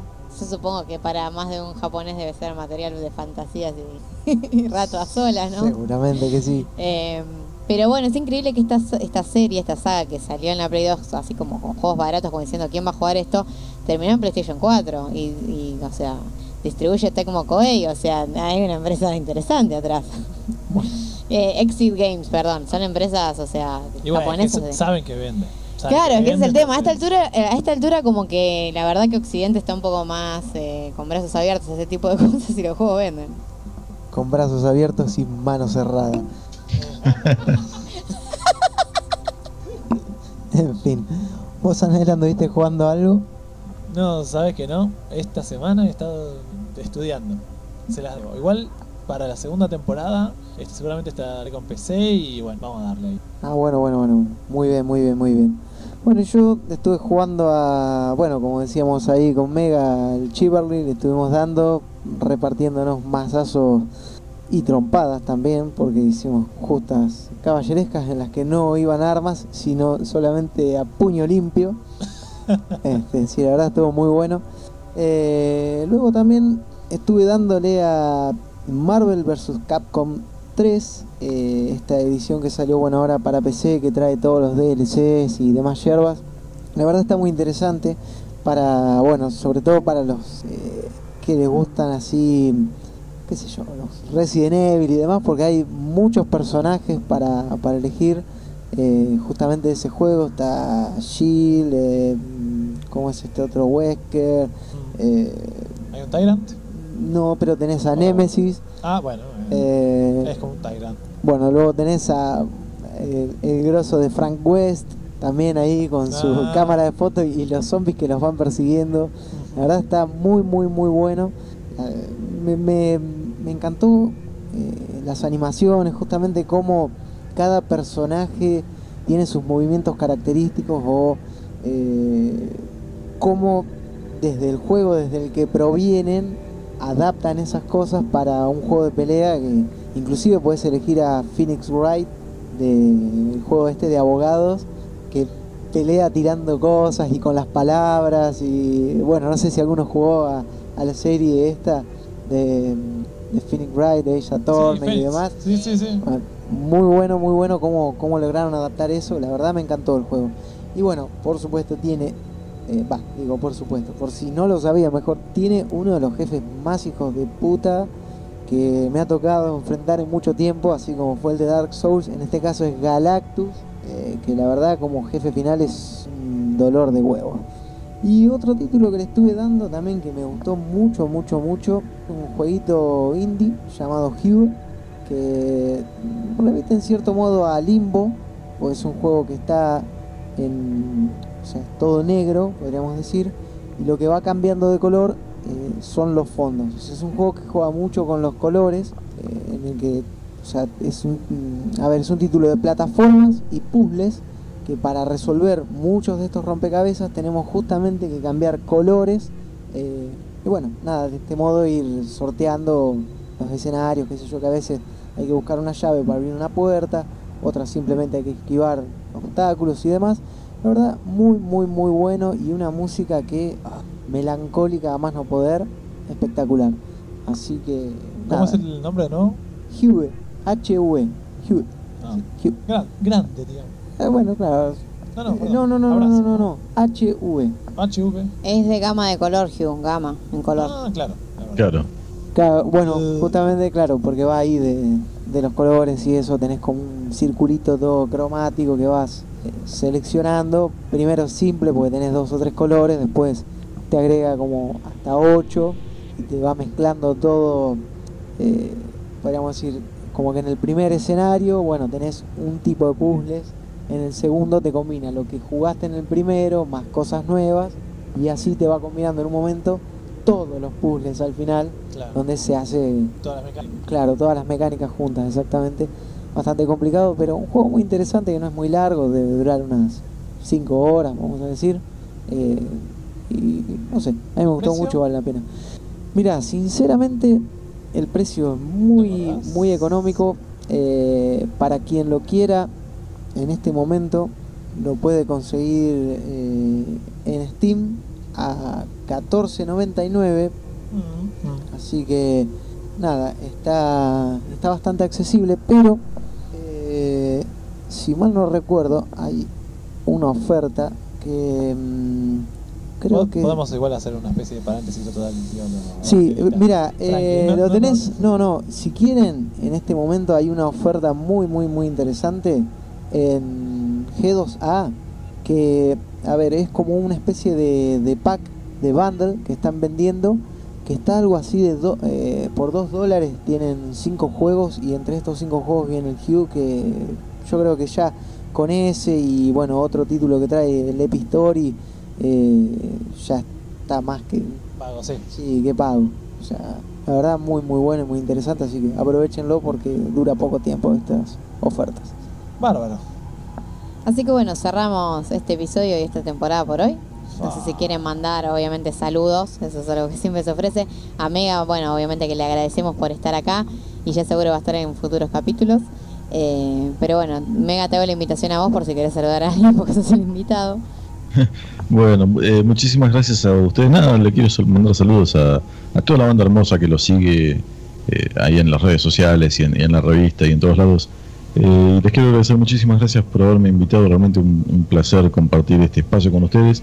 Y desde ya que están todos invitados a participar en, en Gamer Camp, este, cuando, cuando gusten, cuando tengan que tengan tiempo, nos avisan. Nosotros Gamer Camp lo emitimos todos los viernes eh, a las 22 horas Argentina. Eh, así que cuando gusten, cuando quieran, me avisan ahí por Facebook, me dicen, puedo, podemos participar en, tal viernes y vamos a estar más que felices de tenerlos eh, también por ahí, por ese lado. Así que nada, y más que, más que nada eso, agradecerles haberme dejado acompañarlos en este día. Eh, realmente yo sigo mucho los trabajos que hacen cada uno de ustedes y son muy buenos. A mí realmente me encantan. Eh, yo me crié con las con las revistas leyendo sobre videojuegos, entonces me encanta el trabajo que hacen. Así que los felicito y gracias nuevamente. Bueno, la verdad que muy, un halago muy grande, sí, sí, tal cual. Muchas gracias. Eh, bueno, y ahí tienen a los que nos están escuchando un, un podcast para escuchar en vivo los viernes a la noche. Los viernes de siluetas. o para, Claro. para la previa de, no sé, se van a salir a las 10. Es un horario copado para mí. Por supuesto, ahí, ahí pueden estar escuchando Gamercamp, que bueno, eh, como decía Mega hoy, sale por el canal For the Win del abuelo Kraken, que bueno que ya lo tuvimos Que ya en lo tuvimos Lovecraft, un, de un invitado capo. Eh, así que, bueno, no sé, ya nos despedimos. ¿Alguien quiere mandar algún otro saludo? Daro, Anael. Eh, yo quiero mandarle saludos a los chicos de Tac Tac Duken otra vez, a Saki y a Shingo, que estuvieron leyendo las noticias atemporales que les mandé, bastante bizarras.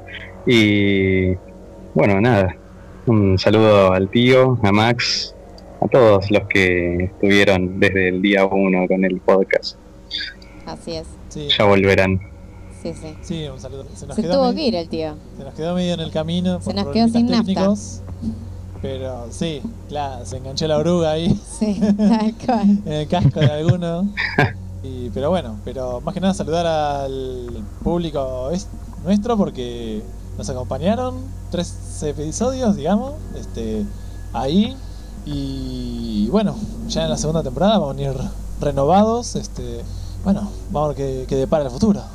Sí, así que, bueno, ya como que las redes y eso ya lo ya mencionamos, así que me parece que No, no, no, no, está muy bien. Igual, nunca está de más recordar. nunca está de más, eh, bueno, recordar que obviamente nos pueden, nos pueden leer, nos pueden leer en www.shdownloads.com.ar, en Facebook como, bueno, Survival Horror Downloads, la página, el grupo es Comité del Horror, SHD Community, el mismo nombre con el que estamos en Steam, y arroba SH Downloads en Twitter y en Instagram, y el canal de YouTube SHDTV. Ese es el resumen más rápido que puedo hacer de la publicidad. No, pero está muy bien, espectacular, Flor. Y bueno, como decía Anael, acá vamos a volver en una segunda temporada recargada, renovada y re buena. Eh, y yo creo que ya no queda más que agregar. No, no, no queda más que agregar, solo que bueno, vamos a intentar a ver si hacemos entrevistas, más invitados. Pero bueno, eso ya se van a enterar a Ya, futuro, ya así se que. van a enterar, ya se van a enterar. eh, así que bueno, sí, nos vemos eh, en unas semanas. Y bueno, sí amigos, como siempre, eh, se viene la segunda temporada, pero nosotros, nosotros nos vemos en el éter. Adiós. Chao, chao. Adiós.